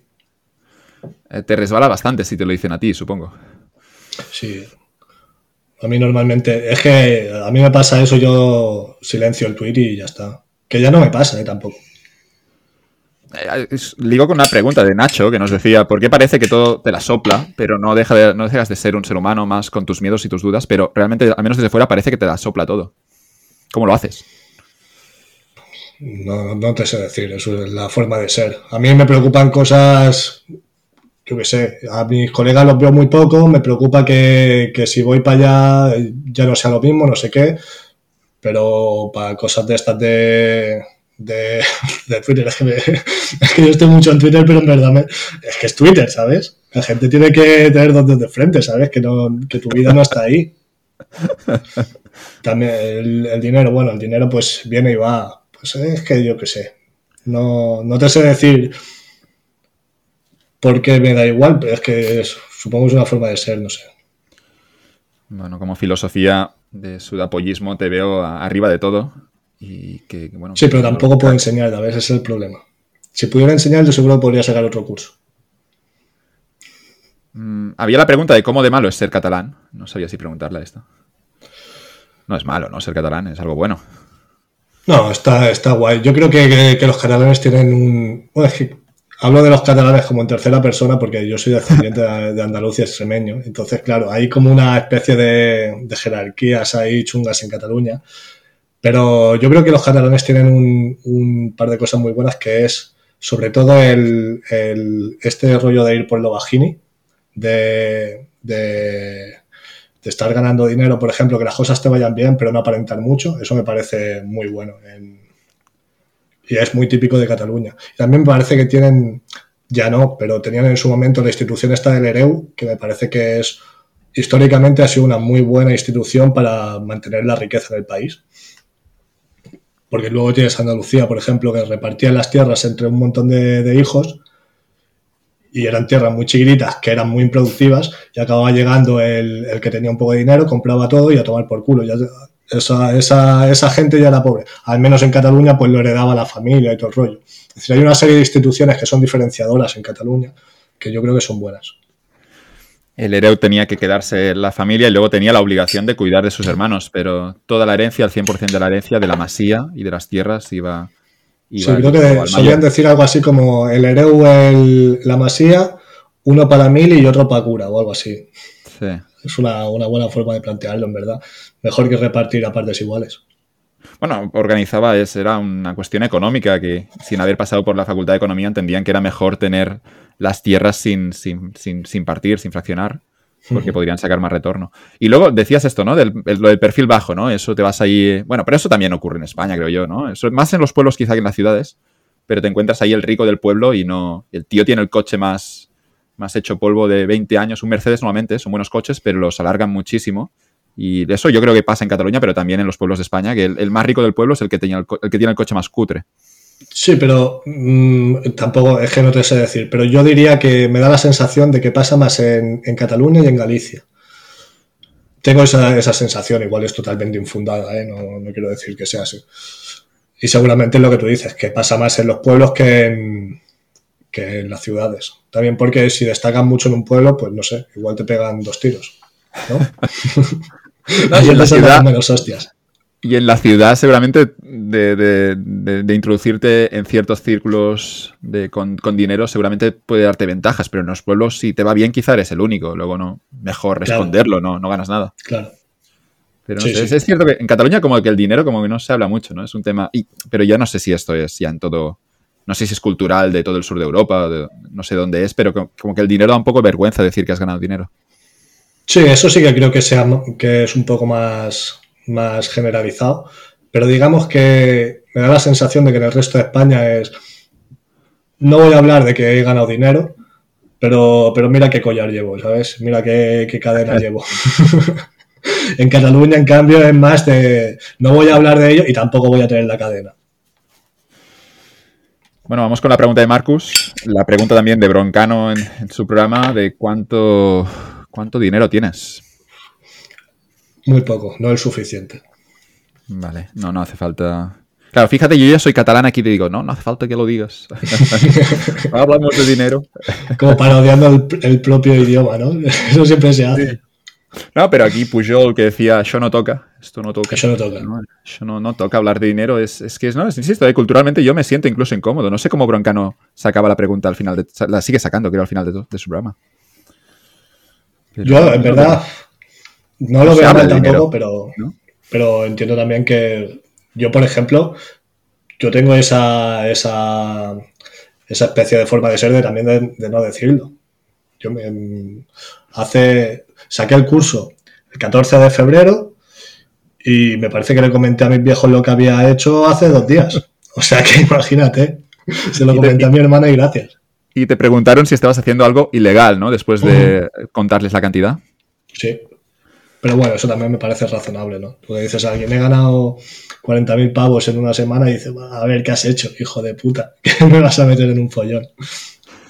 Bueno, insisto, eh, con los catalanes lo de no hablar de dinero al final es también ahorrarte problemas. Ya no con gente del pueblo, sino incluso, no sé, con todo el mundo, con el Estado incluso. Es con, cuanto menos digas, menos te van a perseguir. Con... ¿Tú sabes cuál es la, la técnica de la llave inglesa? La desconozco. Es la técnica de, de, hacking definitiva para robar criptomonedas, que es ir a la casa del tío con una llave inglesa y decirle, dame la clave de semilla de tu, de tu cartera. Y se ve que a un tío le, que tenía cripto iba así como, como hablando mucho de ello. Y fueron... ¿El de 20? El de 20 era, en Madrid. ¿Sí? Pero, no sé, un poco turbio el tema. Sí, sí. No, no, digamos bueno, pero... que lo, lo, decía todo el mundo y creo que recibió una visita en su casa, claro. Claro, es normal. Bueno, normal no es, pero quiero decir que puede pasar. No, no, no, yo me estoy riendo y me siento mal ahora, pero no justificamos la violencia, ¿no? No estamos a favor no, de la extorsión. No, no. De defendemos la violencia en otros contextos, en ese no. También eh, sigo mucho a bitcoiners así con, dos de frente. Se ve que hay varios sistemas para tenerlos aún más protegidos, como que, tu cartera solo se pueda abrir una hora después o dos horas después de que tú hayas introducido ciertas claves, algo así. Decían, bueno, al menos si te vienen a robar y le dices, es que si te doy las claves no lo vas a poder sacar hasta dentro de dos horas en mi propio ordenador, pues igual te dejan tranquilo. Pero bueno, igual no, igual estas dos horas ahí. Pero el truco de la llave inglesa. Claro, el truco de la llave inglesa, luego la extorsión pueden regresar la mañana siguiente también. Es que no. Claro. Yo creo que lo mejor aquí es lo, lo, que decíamos antes, de mantener perfil bajo, de no hablar de dinero. Insisto, esa sabiduría popular de no hablar, pero ya no con el Bitcoin, sino con todo el dinero, porque te expones a, a que venga gente a, a pedirte cosas incluso. Con una llave inglesa o sin la llave inglesa, que no sé qué es peor. No, y, y, mira, es que precisamente no ya que te pidan cosas, sino el riesgo de que cambie la, la relación que tienen contigo, por ejemplo. Claro. Que es que yo lo pienso a veces, de, de, lo hablábamos antes, no los futbolistas, por ejemplo. Sí, sí, estaba pensando en eso. Imagínate, es que ¿cómo sabe ese tío si se le acercan porque de verdad les cae bien o porque quiere dinero? Porque quiere arrimarse al que tiene pasta. Es que ya, ya no tiene forma de saberlo. A mí eso me, me, me jodería la cabeza, ¿eh? No, incluso buscando pareja. Yo, yo creo que sí, con, con, una chica o con un chico lo, lo, que habría que hacer es esconderlo y luego la noche de bodas, luego sí, por cierto, luego lo sacas. soy millonario. Pero, pero sí, solo sí. después de casarte. Incluso después de casarte podría tener cierto riesgo. Podrías no, no contárselo nunca, ¿no? Hombre, contárselo después de casarte, cuéntaselo cuando ya estéis viviendo juntos después de un tiempo, pero sin haberte casado mejor, ¿sabes? no, pero sí, sí, yo pienso igual que, que es que cambia mucho la, las relaciones que tienes. Entonces, bueno, no las cambia mucho, pero puede cambiarlas. En parte también por eso, el anonimato no es solo en la dirección de que, de que no se sepa, la gente de Twitter no sepa quién soy eh, fuera de Twitter, sino también un poco al revés. La gente que, mis amigos y tal, no saben que yo tengo una cuenta de Twitter y tal. Entonces, se mantiene ahí, no saben los negocios que hago, no tiene, intento que no se sepa mucho de eso. O a veces me preguntan y les cuento, pero en general intento que no se sepa mucho lo de un lado o de otro. No, no, es, es, es, jodido ser futbolista o estrella, estrella del rock o del pop. Porque es que no, no sabes, la gente que se acerca al final, todo el mundo tiene... Quizá viene de forma honesta, pero está claro que tiene el dinero en la cabeza. Y, no ya vas a ir ahí con el, con el rollo de, y si viene por esto, no sé qué, igual viene de forma, es el puto amo, igual es el amor de tu vida, realmente. Pero tú ya vas con el chip de, ¿y si viene por el dinero? Bueno, sigo, sigo en las preguntas. aquí un perfil que se llama Habitat con tres T's y una N. Me gustaría que le preguntase si ir a fiestas de todo tipo ayuda a ver las, las cosas desde otros ángulos. Si has ido a muchas fiestas, al final la pregunta es buena, creo. Bueno, también va por el lado de, Taleb, ¿no? Supongo. Yo que soy. Yo soy un, misántropo, a mí no me gusta la gente, yo intento evitarla al máximo posible. Yo Pero estás en Twitter interactuando con gente.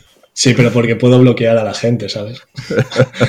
yo puedo, puedo cerrar Twitter cuando quiera. No, yo cuando, cuando hay mucha gente junta yo me siento incómodo. Entonces, normalmente quedo con mis colegas de siempre y el rollo y un poco más. No soy, no soy muy sociable.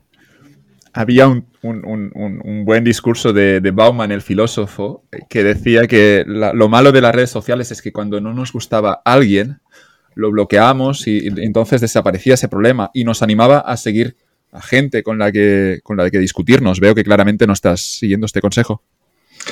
No, pero es que yo también eh, bloqueo. Bueno, primero no bloqueo mucho, suelo silenciar más o pasar del chaval que sea. Pero no, no, lo hago con un criterio de que piense como yo ni nada. Suele ser gente que, que, es imbécil, que se nota. Tú, tú, ya sabes, depende de cómo empieza una interacción, tú ya sabes si la otra persona es imbécil o no. Y esto pasa. Pasa también offline, pero online pasa mucho más. Ya lo ves a leguas. Pues no me interesa y ya está. Queda, claro. Una de las personas con quien mejor me llevo, que tengo que pasarme a, ver que ha sido padre hace poco, es, totalmente lo opuesto ideológicamente a mí. Yo eso, eso no. Eso no, tiene ninguna importancia. No, es que es incluso bueno, porque la conversación será más interesante si no estamos de acuerdo en todo. Claro, pero tiene que ser alguien que tenga dos dedos de frente, porque si no es una mierda. Estaríamos de acuerdo al 100%. Seguimos. ¿Qué opinas de las drogas? Mm. Bueno, somos liberales aquí, ¿no? Yo en eso mantengo la posición ahí liberal de penalizar todas las drogas, 100% con escotado y, que cada cual se drogue lo que, lo que estime oportuno y que no, que no haya esta especie de, de excusa de es que esta cosa prohibida una vez apareció en mi vida y me la jodió. No, no, no, no. Esta cosa es legal, la toma mucha gente la gente tiene vidas perfectas. Si tú estás enganchado a esta mierda, es cosa tuya, porque no sabes controlarte, porque tienes otros problemas y tal. Y que luego habría menos, menos violencia, toda esa violencia eh, con el narcotráfico, si se legalizan, no. sí, a ver, si es que los argumentos a favor de despenalizar las drogas están ahí y yo creo que son irrebatibles. Claro. Es que no. No hay... Pero todas las drogas, no, habría aquí una droga demasiado dura, algo demasiado heavy. Es que, ¿sabes qué pasa? Mira, por ejemplo, tú esto es que a mí me gusta mucho escotado y esto lo hablaba muy bien. Tú prohíbes No, no, yo, yo es que tengo claro que hay que legalizar todas las drogas porque pasa una cosa. Cuando tú prohíbes una droga, las... lo que vas a hacer es que surjan de ese mismo tipo de droga variantes mucho más eh, duras. ¿Por qué? Porque tú, por ejemplo, te lo pongo a nivel, al nivel más básico. Un camello tiene que llevar X cantidad de, esa droga del punto X al punto Y. Pues le interesa que sea lo más pequeña posible para que pueda transportar la mayor cantidad posible, asumir el menos riesgo. ¿Qué pasa? Que tienes la heroína o tienes, no sé, el fentanilo, que es como, como 15 veces más potente. ¿Por qué? Porque es porque te compensa que, que ocupe menos. Y eso te pasa también con, bueno, con cualquier otra droga, que tú prohíbes eh, el opio y te surge la heroína o te surge la morfina, que, son desarrollos que ha hecho la industria farmacéutica, sí, pero el consumo de ocio, de recreativo, aparece porque has prohibido la, versión anterior que era más abultada, más, más costosa de manejar y como lo has prohibido ya no compensa tanto hacer negocio con eso, compensa hacerlo con la cosa más dura. Está claro. ¿Me no? Queda perfectamente. Queda, queda clara tu posición.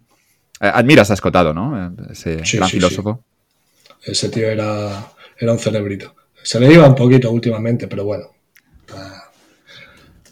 Con, con, la gente mayor pasa un poco como con, con la religión, ¿no? Que tienes que, que, que, no te tienes que fiar mucho de todo lo que diga, pero la tienes que respetar. Bueno, tiene más experiencia y, y seguramente tiene menos probabilidades de ser gilipollas, ¿no? seguramente claro, es lo que decimos. Funciona como métrica. Ha sobrevivido 80 años. Claro. No, aunque no hayan ido al cole, aunque no sepan leer, seguramente van a votar mejor que el de 20 años. Claro, sí, sí. Pero bueno.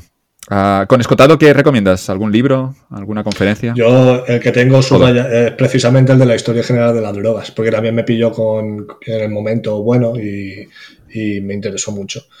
Pero tiene el, el de Historia General de las Drogas, tiene otro que también se llama Rameras y Esposas, que habla sobre prostitución eh, y el, matrimonio, el sexo, cómo ha sido tratado en la historia, eso está muy bien. Luego tiene otro que es Frente al Miedo, que son una colección de artículos sobre, bueno, artículos que ha ido escribiendo en diferentes sitios y que tienen como, como hilo que los encauza eso, el luchar contra el miedo contra y, alcanzar cierta libertad que tiene mucho que ver con el estudio, todas estas pajas mentales que se hacia él, de que el estudio, el estudio te hace libre, te hace más valiente, bla, bla, bla. Pero el tío era un hippie, ¿no? Que se va a Ibiza y, y allí encuentra un poco el escenario, un lugar perfecto, ¿no? Ibiza, supongo, en los 60, 70 debía ser bonito. El tío te traducía a Newton y al día siguiente te fundaba Amnesia, ¿sabes? Es que como no, es que, es que necesita una serie de Netflix, tío.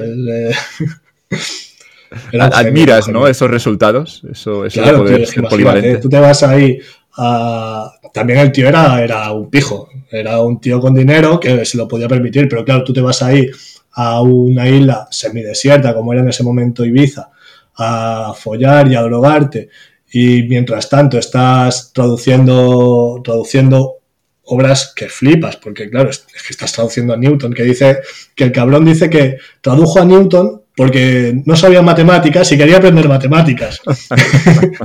y se puso y tradujo a Newton. Hijo de puta. Está bien tirado. Es gente que está a otro nivel. ¿Has estado en Ibiza? Ya no sería lo, ya no. será lo mismo, no. Yo no creo que valga la pena. Mm, yo no he estado y, no sé si, tiene, supongo que no tiene nada que ver. Quizá ahora, tampoco lo sé porque no he estado, Formentera se parezca más a la Ibiza de, aquel momento, no lo sé. Está lleno de italianos, ¿eh? no tengo nada en contra de ellos. Pero. no, pero, pero el que se ha perdido, el, yo creo que se ha perdido, ¿no? El momento que hay tanto dinero también, que, que se paguen esos precios y, y, hay tantos millonarios, seguramente se habrá perdido la esencia original de los, de los 60 y los 70 se ha como medio gentrificado, ¿no? Esta Seguro. palabra esta mágica. Sí, sí. Que es tu razón para no viajar, conectando con lo que decíamos antes, que total, no te vas a ir a otro sitio porque ya lo puedes ver aquí en España, ¿no? Mm, es que tampoco, es que no tengo una razón de peso para no viajar, es que no me hace gracia, ya está, no, no me llama. Bueno, no se te ha perdido nada. No, porque has mencionado los. Yo siempre busco conflictos, ¿eh? Pero has mencionado esos de los nómadas, ¿se llaman? Los nómadas digitales. Los nómadas digitales. ¿no? Que se van a trabajar a Bali. Yo, ya me meto yo solo aquí en el, charco, luego si quieres me acompañas. Pero les, veo allí trabajando en Bali, que por una cuestión impositiva todo eso puede tener sentido. Pero ahí, insisto, y aquí quizá me equivoco, encuentro que quizás están un poco solos. que sí que luego te reivindican mucho en Twitter, ¿no? Es que mola mucho en Bali y esas palmeras y. Al final del día les ves un poco como que tienen que justificar por qué están en Bali. Y ya dices, bueno, quizá. Tú, en tu caso, por ejemplo, no, yo no te veo ahí presumiendo de estar en Asturias. Estás en Asturias y ya está. Y algún día compartes una foto de, una comida y ya está. Pero la gente que está en Bali, yo les veo siempre ahí como, no, es que mola mucho Bali, ¿vale? Que, ya, que no te lo he preguntado, joder, que ya, ya lo sé. supongo que haces como una especie de, de tribu urbana de eso, ¿no? Bueno, una urbana no, pero haces como una tribu de yo soy nómada digital y, me, y hablo con otros nómadas digitales y, y, señalizo de esta forma. Supongo que tiene un poco que ver con eso. De todas formas, yo te digo que las fotos estas que hacen de, de estar con el portátil en la playa y Ah, es una, es una puta mierda, Vali. Es lo más incómodo que hay, tío. Si, si te dan todos los reflejos ahí, los mosquitos. No, tío, no. Bueno, hacen la foto y luego se van para adentro. Claro. Pero es que además Bali está lleno de basura, ¿no? Si es que no, no, no he estado, ¿eh? Todo esto que digo, ya estoy cogiendo un poco tu chip de opinar sin saber nada. Pero me han dicho que Bali es una mierda. No digo que, que es más bonito Menorca o Formentera, joder. Sí, pero es más caro también, ¿no? Claro, claro, pero no. Bueno, sí, sí, no sé. Pero se cuando, cuando, cuando empecé, estaba muy de moda ir a Chiang Mai o algo así. ¿Eso que es Tailandia? Sí. y, y Phuket y, esta, y estas zonas así medio, medio exóticas. Bueno, puede estar bien, no sé. A la gente que le guste viajar, desde luego está de puta madre, pero, pero a mí no me llama. Pero con los negocios, digo, con los negocios que te estás montando, podrías realmente trabajar en otro sitio, ¿no? Sí, sí, yo podría hacer eso desde, desde hace cinco años. Mm, no, no lo harás, ¿no? De momento. No, ni de momento y seguramente no lo haga en el futuro. Pero si te fuera muy, muy bien económicamente, luego ese, ese, debate de los youtubers que se van a Andorra o se van a otro país, ¿cómo lo ves? Ah, no, sí. Yo sí. Aquí sí, si, ya, ¿no? Si puedo, me voy a Andorra, pero del tirón, vaya. Como la entrevista está de suficientes ventas, yo me voy para Andorra, me pido un piso ahí. Además es la decisión más inteligente, ¿eh? porque tú piensas, mira, me gusta la montaña, que por eso estoy en Asturias, me voy, a Andorra cumple. Eh, estoy más cerca de la familia, Andorra cumple. Eh, el piso que pillara sería mejor que el que tengo aquí, cumple. Eh, sería mejor inversión inmobiliaria que cualquiera que pueda hacer en España, porque el terreno es mucho más limitado en, en Andorra todo está y sobre todo y sobre todo en Asturias que en Asturias digamos que la pirámide poblacional está Claro. la media de edad a los 80 años Claro, claro. Entonces, está clarísimo que si hay, si hay dinero, yo no tengo además ninguna especie de sentimiento así de patriotero. Tengo sentimiento patriotero, pero no con el Estado, ¿sabes? yo no tengo Claro, ningún claro. drama en irme para Andorra si puedo. no yo creo que yo que te aceptarían si tienes dinero el gobierno de Andorra siempre con digamos que te recibe bien Sí, pero tendría que mirar cómo va todo el rollo del papeleo y todo eso. Pero vaya que sí, que, que yo si, si puedo me voy para allá. estaba el vídeo del Chocas ¿conoces al Chocas? Ese, ese, yo me, flipé, me flipó un vídeo que el tío dijo, bueno, hace unos meses dijo que no, yo pago impuestos en España, se quedaron solo, que creo que están él y Ibai, bueno, y alguno más, pero, pero son poquitos ya los que están solo en España ya cotizando. Pero el Chocas dijo, yo me quedo en España, pero luego hace pocas semanas le llegó un palo de Hacienda y me gustó el vídeo, hacía gracia porque es que se estaba como amenazando a Hacienda, que esto Sí, es algo sí. que ni, ni los futbolistas ni nadie se atreve. Y tienes ahí al youtuber como diciendo, Hacienda, no me toques los huevos Porque me. porque me largo. Y eso, yo ver a un youtuber que lo ven los chavales adolescentes amenazar a Hacienda, a mí me hizo gracia. No sé si es bueno o malo, sí, seguramente es irresponsable por mi parte reírme. Pero me hizo gracia porque es que realmente Hacienda la temen todo el mundo, y yo los lo más bien, poderosos. ¿eh? Yo veo bien lo que hizo y que todos los chavales salgan pensando que, que- que Hacienda roba como... el- es, que, es que son una mafia, tío. Es que hablaba con, con el nudista el otro día y es que, es que los palos que dan es que no son ni medio normales. Es que no puede ser, no puede ser. Bueno, el Choca se terminará pirando, esto está claro. Yo espero Pero- que sí. Pero bueno, Yo amenazaba. espero que todo el mundo que gane dinero y pague muchos impuestos se vaya cuanto antes y así colapsa cuanto antes lo que hay, porque es la única forma de que la cosa empiece otra vez a, a tener un poco de sentido. Porque mientras la cosa esté así renqueando, funcionando, aunque sea a malas, no lo arreglan ni, ni para atrás. A mí me gustaba aquí el lobo, ¿no? Que le invitaron a un programa de D4 y le preguntó al periodista, ¿quién pagará la pensión de tus padres? Y le decía el lobo, no, no te preocupes que con lo que me ahorro ya les voy a comprar un piso y a mis padres. Sí, pues No. es eso. Al Ahí final allí también es lo que decimos. Yo creo que, la, que los chavales van a salir más fachas que los que ahora tienen 12, 13 años, van a salir fachas, pero hasta arriba. Y seguramente también muy, muy contrarios a que haya un- unos impuestos altos. Y- Pero, pero fachas te lleva a cotizar, joder. Si eres patriótico, te lleva a cotizar a tu país. Si eres muy, muy No, facho. No, no, una cosa es el Un facha liberal. Claro. No, es que esa es la confusión que intentan hacerte creer que, que- que el, que el Estado y el país son lo mismo. No son lo mismo ni. Es que son lo contrario. El Estado es una mafia que se aprovecha del país. ¿Tú te sientes español? Sí. Además, creo que, ser español es muy bonito. Yo creo que la última gesta épica fue, fue de, los, de los españoles.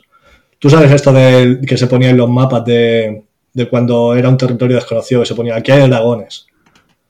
Que era, ya no puedes ir, a- no vayas hacia allí porque no sabemos lo que hay y hay dragones y te pueden matar. La última vez que se viajó a donde había dragones fueron los españoles yendo a América, bueno, y los ingleses yendo a Australia y este rollo, pero forma parte de lo mismo y lo empezó, lo más icónico es España. Y yo creo que hay ahí una especie de, nexo causal entre, entre Gilgamesh, eh, Aquiles y los héroes griegos, eh, Alejandro Magno y Hernán Cortés, ¿sabes? Es que es así. Y ya lo peor, lo peor es que ya nunca más vas a poder ir a un sitio donde, donde haya dragones. Porque incluso aunque Elon Musk se le vaya la olla y empecemos a viajar por el universo y tal, siempre vas a mandar una sonda antes, vas a mandar una cámara, vas a saber lo que hay antes de ir. Ya no hay dragones. Y los últimos que hicimos eso fueron los españoles. a mí me parece algo bonito eso. ¿Qué crees que pasará con España? Ese, gran imperio que, hace 500 años dominaba el mundo. Estamos en decadencia como está toda Europa y como yo creo que está Occidente entero. No, no, no tenemos ninguna opción de, emerger de nuestras cenizas. No lo sé. No la veo a corto plazo. Igual me preguntan mañana y ya recogió el optimismo y me lo metió en el bolsillo, pero ahora mismo. Me ha hecho gracia que decías que los chavales salen más fachas. No sé si esto es porque también a, veces los profesores en los institutos son quizá muy, muy izquierdistas y los propios chicos y chicas como que se protegen, ¿no? Cogiéndose esa posición extrema, ¿no? Y a veces es divertido en Twitter también entrar. En Twitter está todo. Y a veces ves alguna madre de Podemos que dice, hoy mi, mi, hijo tiene una pulserita de Vox súper preocupada. Es, divertido ver esos intercambios. Yo menos desde fuera me, hace gracia. Claro, pero sí, a, es que a mí me parece... No sabe qué hacer, está, está, perdida esa mujer. Claro, pero me parece lo más lógico del mundo, ¿no? Los chavales siempre van a ir contra, contra lo que hagan sus padres y contra la sociedad que hayan creado sus padres. Y si tú ves que los bancos, los gobiernos, los profesores, todos tienen el mismo discurso, pues tú vas a, vas a ir al contrario solo por tocar los cojones. Es que es así, ¿no? Me parece lo lógico. por eso estabas en el 15M seguramente, porque era un discurso contrario. Sí, Sí, yo lo digo mucho, que yo ahora tengo este, este rollo así medio tradicionalista, medio, medio facha, todo el rollo, pero si, si quien estuviera gobernando fueran los fachas de verdad, yo seguramente fuera súper rojo y tal, ¿no? O al menos tendría ese discurso para ir a la contra y tal. Me gusta eso de, ir a la contra y discutir y tal. Eh, regreso a los, los, comentarios de Twitter guardo las mejores para el final y si de egocéntrico formulaba una pregunta, yo creo, aquí brillante, que dice, ¿cuál es tu cociente intelectual? Y pregúntale si se dice cociente o coeficiente. Coeficiente. Es que no sé ni leer yo. Está claro. ¿Cómo se llama? ¿Cociente o coeficiente? Es cociente. Creo que, se puede, creo que se puede decir de las dos formas pero mi cociente o coeficiente es de 86 ¿Coeficiente? puntos. Coeficiente, porque eres eficiente con alguien más, ¿no? Son... 86. Sí, 86 puntos de coeficiente intelectual. Pero en esa distribución normal estarías en. Siempre hay ese meme que me gusta mucho, ¿no? Que están los de la izquierda, los del medio y los de la derecha. Y los de la izquierda tienen ahí cociente o coeficiente, ya no sé, en el 80, luego en el medio 120, luego el máximo 150, ¿no? Pero el, de los dos extremos se tocan ahí, porque la conclusión es que el del medio siempre está equivocado. Sí, sí, sí, sí, sí. Es el, el centocho que lo llaman, ¿no? Que es el que tiene 108 de CI, que, que, sabe, sabe cómo, Claro, eh, tienen la suficiente inteligencia como para ir de listo, pero no la suficiente como para llegar muy lejos. Entonces está ahí en, una, en un punto complicado. Pero no, yo soy de, la parte izquierda de la gráfica. ¿eh? Hace poco compartí también un meme que decía eh, levantar piedra pesada, a callar voz triste en cabeza, no sé qué. pues ese rollo. Pero el de la parte izquierda era que en emprendimiento decía, I launch things, lanzo cosas. El del medio decía, estudio el mercado, miro si el cliente encaja con mi producto. Y el de la derecha también decía, lanzo productos. Y aquí, digamos que los izquierda y derecha siempre se tienen la razón y el pobre del medio, que es la cara esa llorando. ¿Cómo has dicho que se llama? Ocho. Me gusta mucho. Centocho. es competencia perfecta total, un centocho. Y había otro que era también de inversores que decía el de medio decía, analizo las compañías y cuál es su cash flow y no sé qué, y los dos de los extremos decían, hacen cosas guapas. y el último, porque yo creo que podríamos estar aquí una hora más citando. Es esa es la mejor plantilla de memes. Yo creo que es genial, sí, sí. Había una que era en la izquierda una chica, en ese caso, con bajo coeficiente, y la chica decía, me gustan las cosas bonitas, con unas florecitas. El del medio decía, beauty is an arbitrary standard. La belleza es un, es un estándar arbitrario que te dan las élites o algún sitio en París o lo que sea. Y luego el de la derecha salía ahí Scruton, que es un filósofo muy famoso, que te lo argumentaba un poco más, pero también llegaba a la conclusión que beauty is important. Sí, sí, Así que nada, podemos, podemos seguir. Yo, yo, creo que tiene recorrido el podcast comentando solo ese meme durante la próxima hora. ¿Crees que podemos hacerlo o no? Un poco loco, ¿no?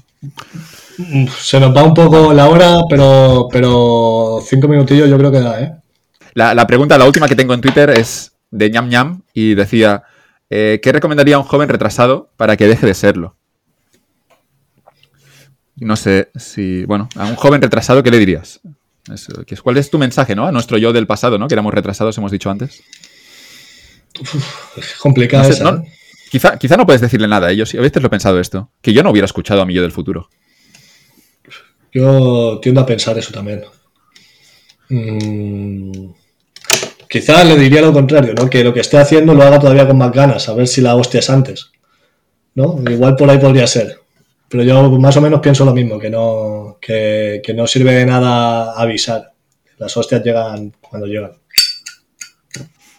Al fin, aprendiste economía de la mejor manera, que es entrando el 15M, luego descubriendo bastos, y, el conocimiento será mucho más profundo al haber llegado de una forma natural y de que nadie te lo ha impuesto. Tú, tú has alcanzado esa conclusión por ti solo. Sí, yo de hecho el bachillerato que hice no tenía ni, ni economía ni nada. Yo creo que la gente tiene sus intereses y tarde o temprano va a llegar a, los conocimientos a los que pueda llegar. Y no hay otra, no hay otra cosa que se le pueda decir a un chaval que sea gilipollas en un momento dado.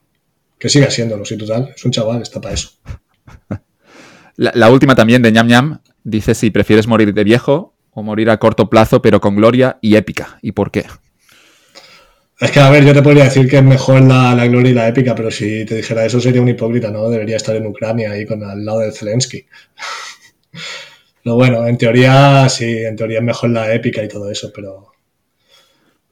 Pero al final del día no tienes muchas oportunidades y las que tienes tampoco te garantizan nada, ¿no? Si te, si te apareciera aquí Tetis, ¿no? Como le dijo Aquiles, eh, puedes morir viejo, rodeado de tus hijos, no sé qué, feliz, o puedes morir en la guerra de Troya y ser recordado durante miles de años.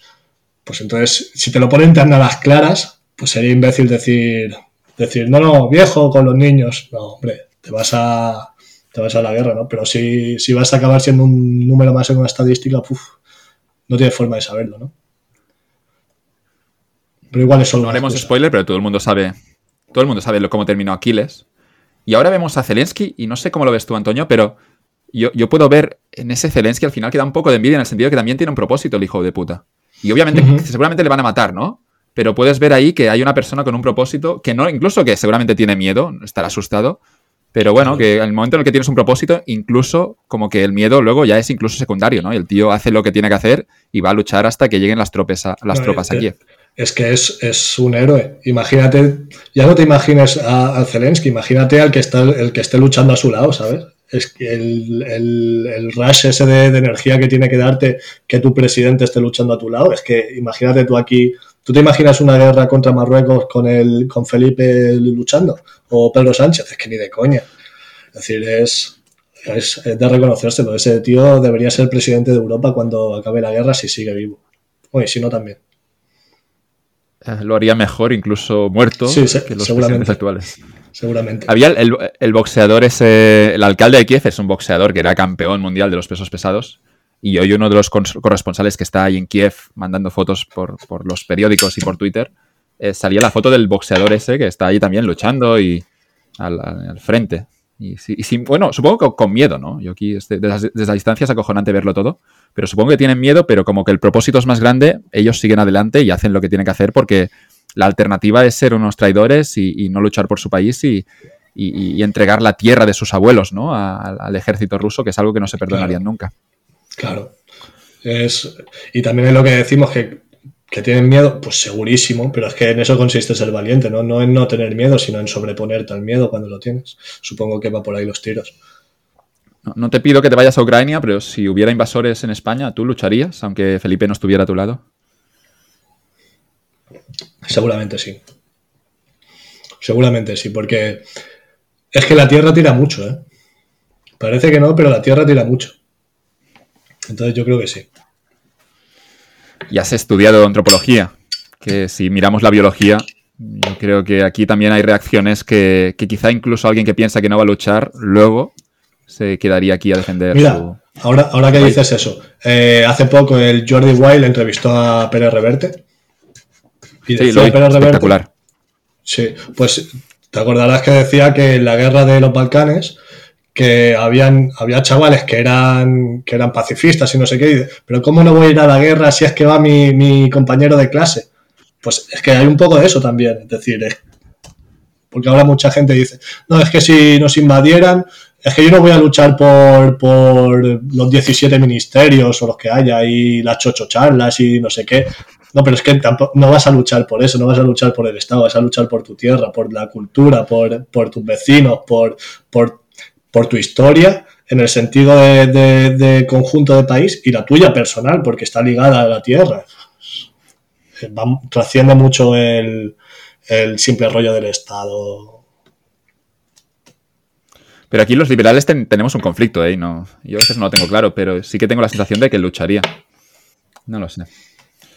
Había, había un chaval el otro día salía también, de nuevo, en Twitter, que es nuestra fuente de información, no sé si fiable o estamos muy sesgados, pero salía un tweet de un, una, una, escuela mayor en Madrid, no sé, o era una residencia de estudiantes de la universidad, que básicamente había allí un estudiante de Erasmus de, Kiev, que le estaban sus compañeros, le estaban organizando una fiesta porque el tío se iba al, frente, se iba a luchar por su país y en la Universidad de Madrid en la Universidad de, Universidad de Madrid le estaban organizando una fiesta, despidiéndose de él, deseándole buena suerte, pero básicamente ese joven de 20 o 21 años eh, se iba de la universidad para luchar por, por Kiev. Debía ser algo, yo estaba pensando ya no en el propio chaval, sino en los que estaban ahí estudiando con él, que van a clase y tienen esos problemas de mierda y esas tonterías que al final son tonterías que no importan a nadie, y te encuentras a un chaval de tu edad que se va al frente, que seguramente, bueno, que puede morir, muy probable que pueda morir, eh, yo creo que quizás, bueno, te das cuenta de, golpe, ¿no? La guerra aquí también, la guerra en las últimas tres semanas hemos visto, digamos que en la mayoría hemos entendido muchas cosas, ¿no? Que quizá,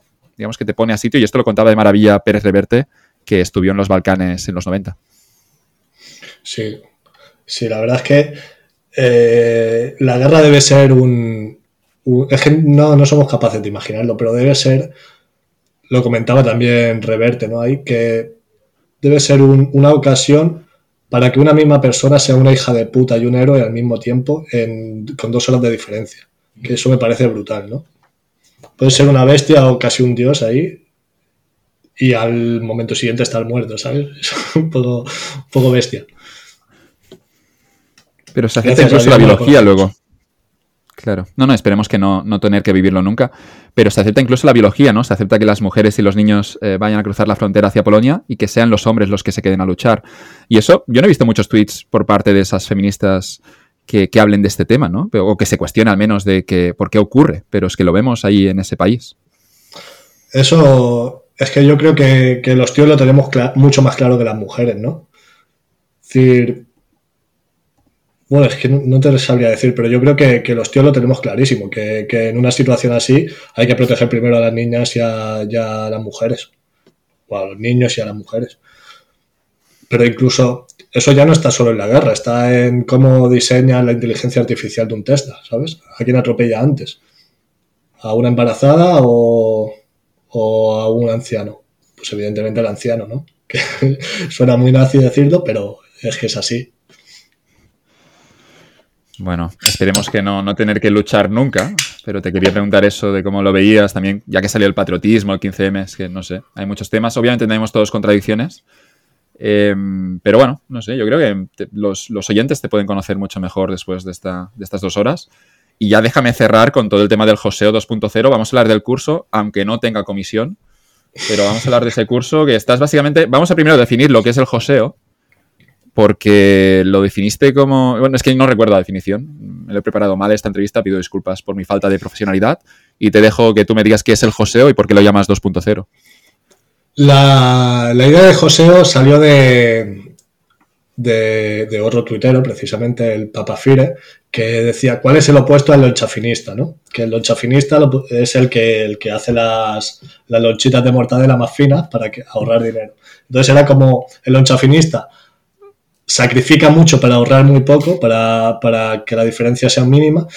Entonces el opuesto debería ser el que sacrifica muy poco para obtener una diferencia razonablemente grande en, en vez de en ahorro, en ingresos. Entonces dije, vale, ¿qué nombre le ponemos a eso? Yo creo que, que Joseo se adapta muy bien, que es de, lo usaban mucho los traperos en, su momento, que era del inglés to hustle, de trapichear y así. Entonces ese es el origen etimológico de, del Joseo. ¿Qué es? Es lo, opuesto a un emprendedor, digamos. Es eh, ganar dinero. Es centrarte en ganar dinero intentar hacerlo lo más rápido posible, intentar hacerlo con la menor inversión posible, siempre dentro de una ética, porque podría ser un estafador y no, tampoco es eso. Pero centrarte en el dinero, porque como decía, lo que te, lo que, lo principal es que llenes la nevera, no es contentar a un business angel con, con un PowerPoint. Bueno, queda clarísimo. Yo hoy en clase en la Pompeu Fabra he trabajado un paper de Friedman que creo que puede darte base moral a lo que estás defendiendo, porque el paper de Friedman de los 70 lo que dice es de la responsabilidad social corporativa de las empresas es ganar dinero. Es ganar dinero. Dentro del mercado y siguiendo las reglas, pagando tus impuestos y en ausencia, obviamente, de, de, fallos de mercado, de externalidades. Pero lo que dice Friedman es déjate de historias, déjate de tonterías de mejorar la sociedad y gana pasta porque ganando pasta en estos intercambios voluntarios estarás haciendo de la sociedad un lugar mejor.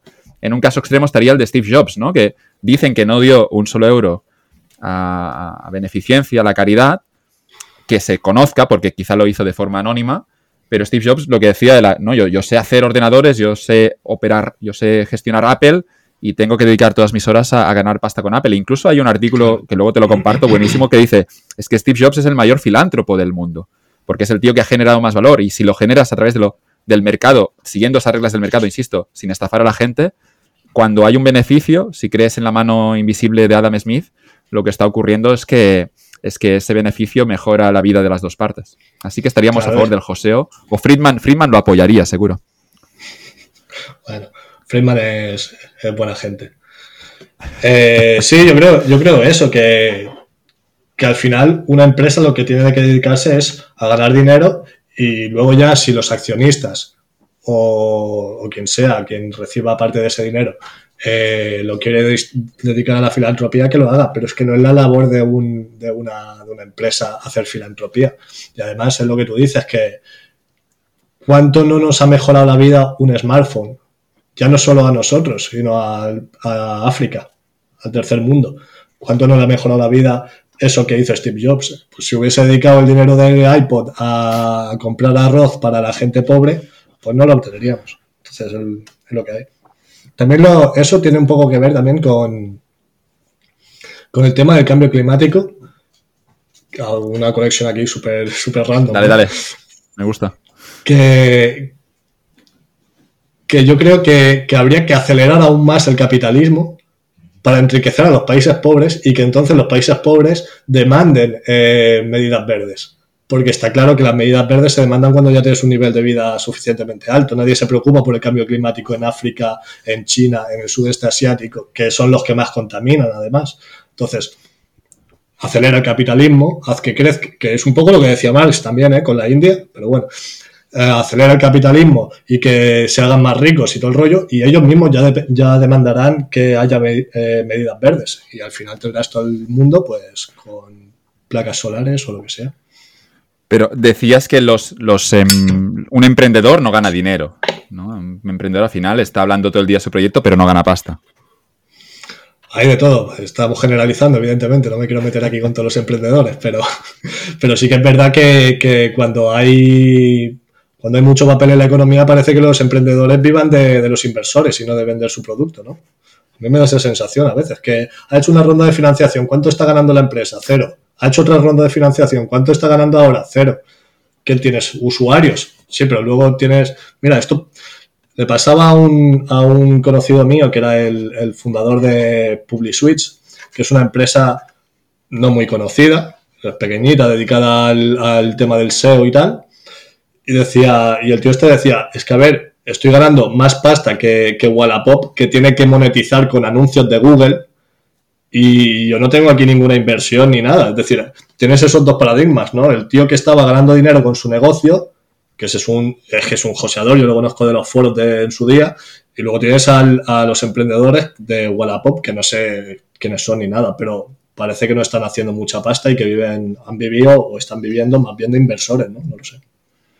A mí siempre me ha gustado esa diferencia entre emprendedor y empresario cuando deberían ser la misma cosa, pero siempre he pensado que el empresario al final es el que, el que gana pasta. Es decir, emprendedor le diremos emprendedor cuando está palmando y cuando empieza a ganar pasta luego le llamaremos empresario o joseador, porque claro, empresario sí que tiene también, de nuevo, no por los catalanes, sino en toda España, esa connotación negativa, un empresario. Seguramente es un Claro. cabrón, seguramente ha robado ese dinero. Pero el emprendedor cae simpático quizá porque es pobre y, y claro, tiene proyectos pero no gana pasta. Aquí no da envidias. Pero el empresario cuando gana pasta ya, ya nos cae mal. Y además me da la sensación de que el emprendedor tiene que tener ba- bastante... Tiene que salir de un sitio bueno, ¿no? Yo no me imagino a muchos de mis conocidos de donde yo me crié con emprendiendo y montando ahí una startup y teniendo business angels y cosas así. Me parece que para eso necesitas ya unos ciertos contactos y unas cosas, ¿no? No sé, igual me equivoco, pero me da esa sensación. Creo, creo que tu intuición es buena. El joseador, por tanto, como que estamos hablando de, un tío que gana dinero con el mínimo esfuerzo. Y esto se puede enseñar porque tú ahora has lanzado el curso. Tenemos ahí unas lecciones, estás preparando todavía los materiales. Y este curso saldrá en, en abril, si lo tengo bien, El, bien el anotado. 20 de abril. Vale. Y yo voy a compartir quiere, el 20 de link, eh, insisto. Ya no, no. Sí. Voy a compartir el link por si a alguien le interesa. Y, y no sé. Y, ¿Qué es un curso? ¿Cómo, cómo enseñas eso? Porque lo, lo veo un poco complicado. Pues hay tres temas principales, luego hay un par de ellos que son como de, iniciación y para que la gente se ponga en situación, pero son tres grandes temas que son el, de la venta de servicios, vender servicios de distinto tipo a, gente que los pueda necesitar, que son, suelen ser los joseado- o los joseadores. Una, con, esa, con ese primer tema, el plan es que la gente pueda estar ganando, pues, no sé, trabajando 50 eurillos al mes, 100 euros al mes, algo así, que recuperen lo de la inversión que hayan hecho en el curso al cabo de dos o tres meses.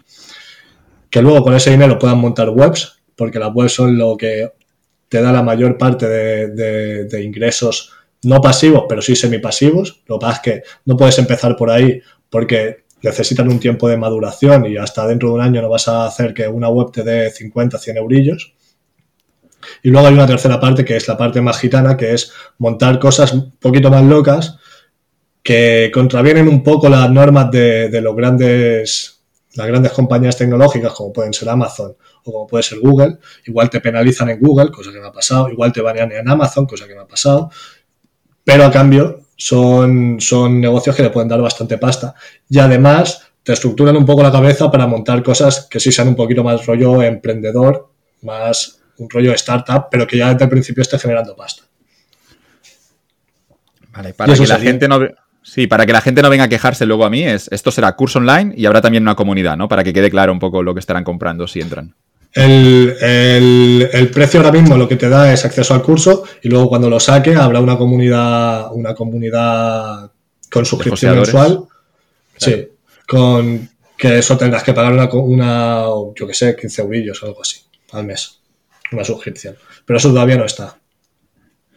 Bien. Bueno, pues y también, a la también querría, quiero decir que, que lo que explico yo en el curso es, por ejemplo, cómo montar webs, pero que en verdad no es necesario que lo hagas de esa forma. Podrías no montar webs, sino, sino montar, yo que sé, canales de YouTube. Yo explico lo que conozco.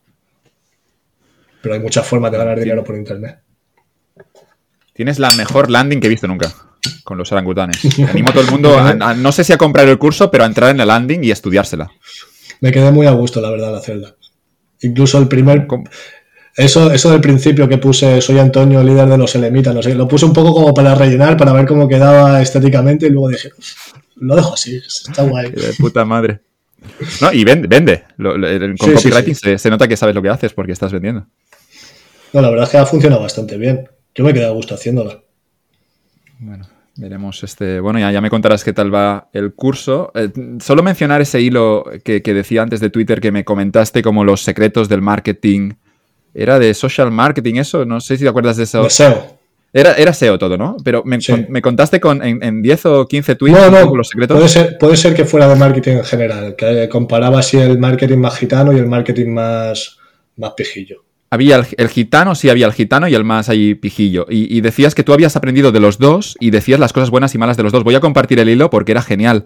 Pero para que quede claro, para que quede claro, el, pijillo sería el, que se puede enseñar en un máster, el que, el, que puedes encontrar ahí de forma más formal. Sí, sí.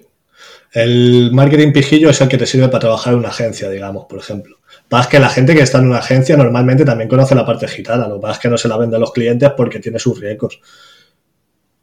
Pero lo que tú aprendes en, una, en, un máster de, la universidad o de estas especies como de academias que hay así por internet que son un poco, un poco así raras, ¿no? Que, te cobran un máster de 2.000 euros que tampoco tienen muy claro de dónde ha salido ese título ni nada. Pero vaya, que son como, como ese rollo más pijillo para trabajar en una agencia o para hacer de consultor. Luego tienes la parte más gitanilla que es para ganar dinero con tus propios proyectos. Vale, pero la gitanilla, ¿cómo sería ese marketing? ¿Cómo funciona? No, en verdad es lo mismo, es el, el, SEO que tú puedes hacer para una, para una agencia, por ejemplo. Lo que no puedes hacer es utilizar spin tags, por ejemplo, que es una cosa, una técnica que voy a enseñar en el curso que, es bastante conocida en el ambiente del SEO, pero que tú no puedes utilizar con una, con una, con el blog de una empresa, porque consiste en generar textos automáticamente, que con un texto base y cuatro arreglos acaba generando 10.000 textos, por ejemplo. Entonces tú eso no lo puedes usar en una web seria porque Google a la que te pille que estás haciendo eso te va a penalizar, pero tú eso lo puedes hacer para un nicho propio y mientras te pilla y no te pilla, tú ya te has levantado tus mil, dos mil euros. Entonces, son técnicas, lo mismo pasa con ciertos tipos de spam, pasa con cierto tipo de link building, que tú no puedes hacer enlaces de una calidad muy marrullera para una web seria porque la pueden penalizar por tener un perfil de enlaces poco natural.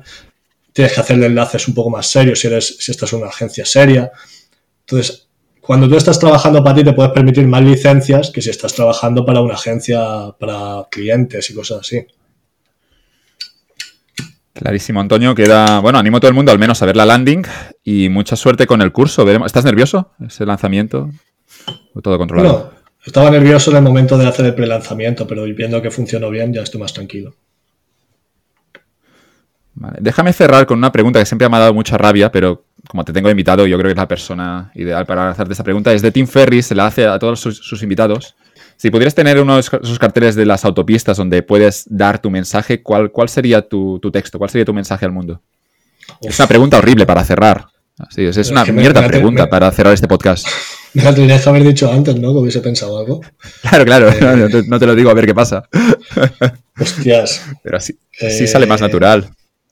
Claro, es esto, esto lleva por tu parte una, frase genial, ¿no? Para cerrar arriba de todo. Y ahora te, he jodido un poco porque seguramente no la tienes ahora. No, podría joseo20.com, ¿sabes? Que la gente diga qué es esto y entre por curiosidad y ya finalizado.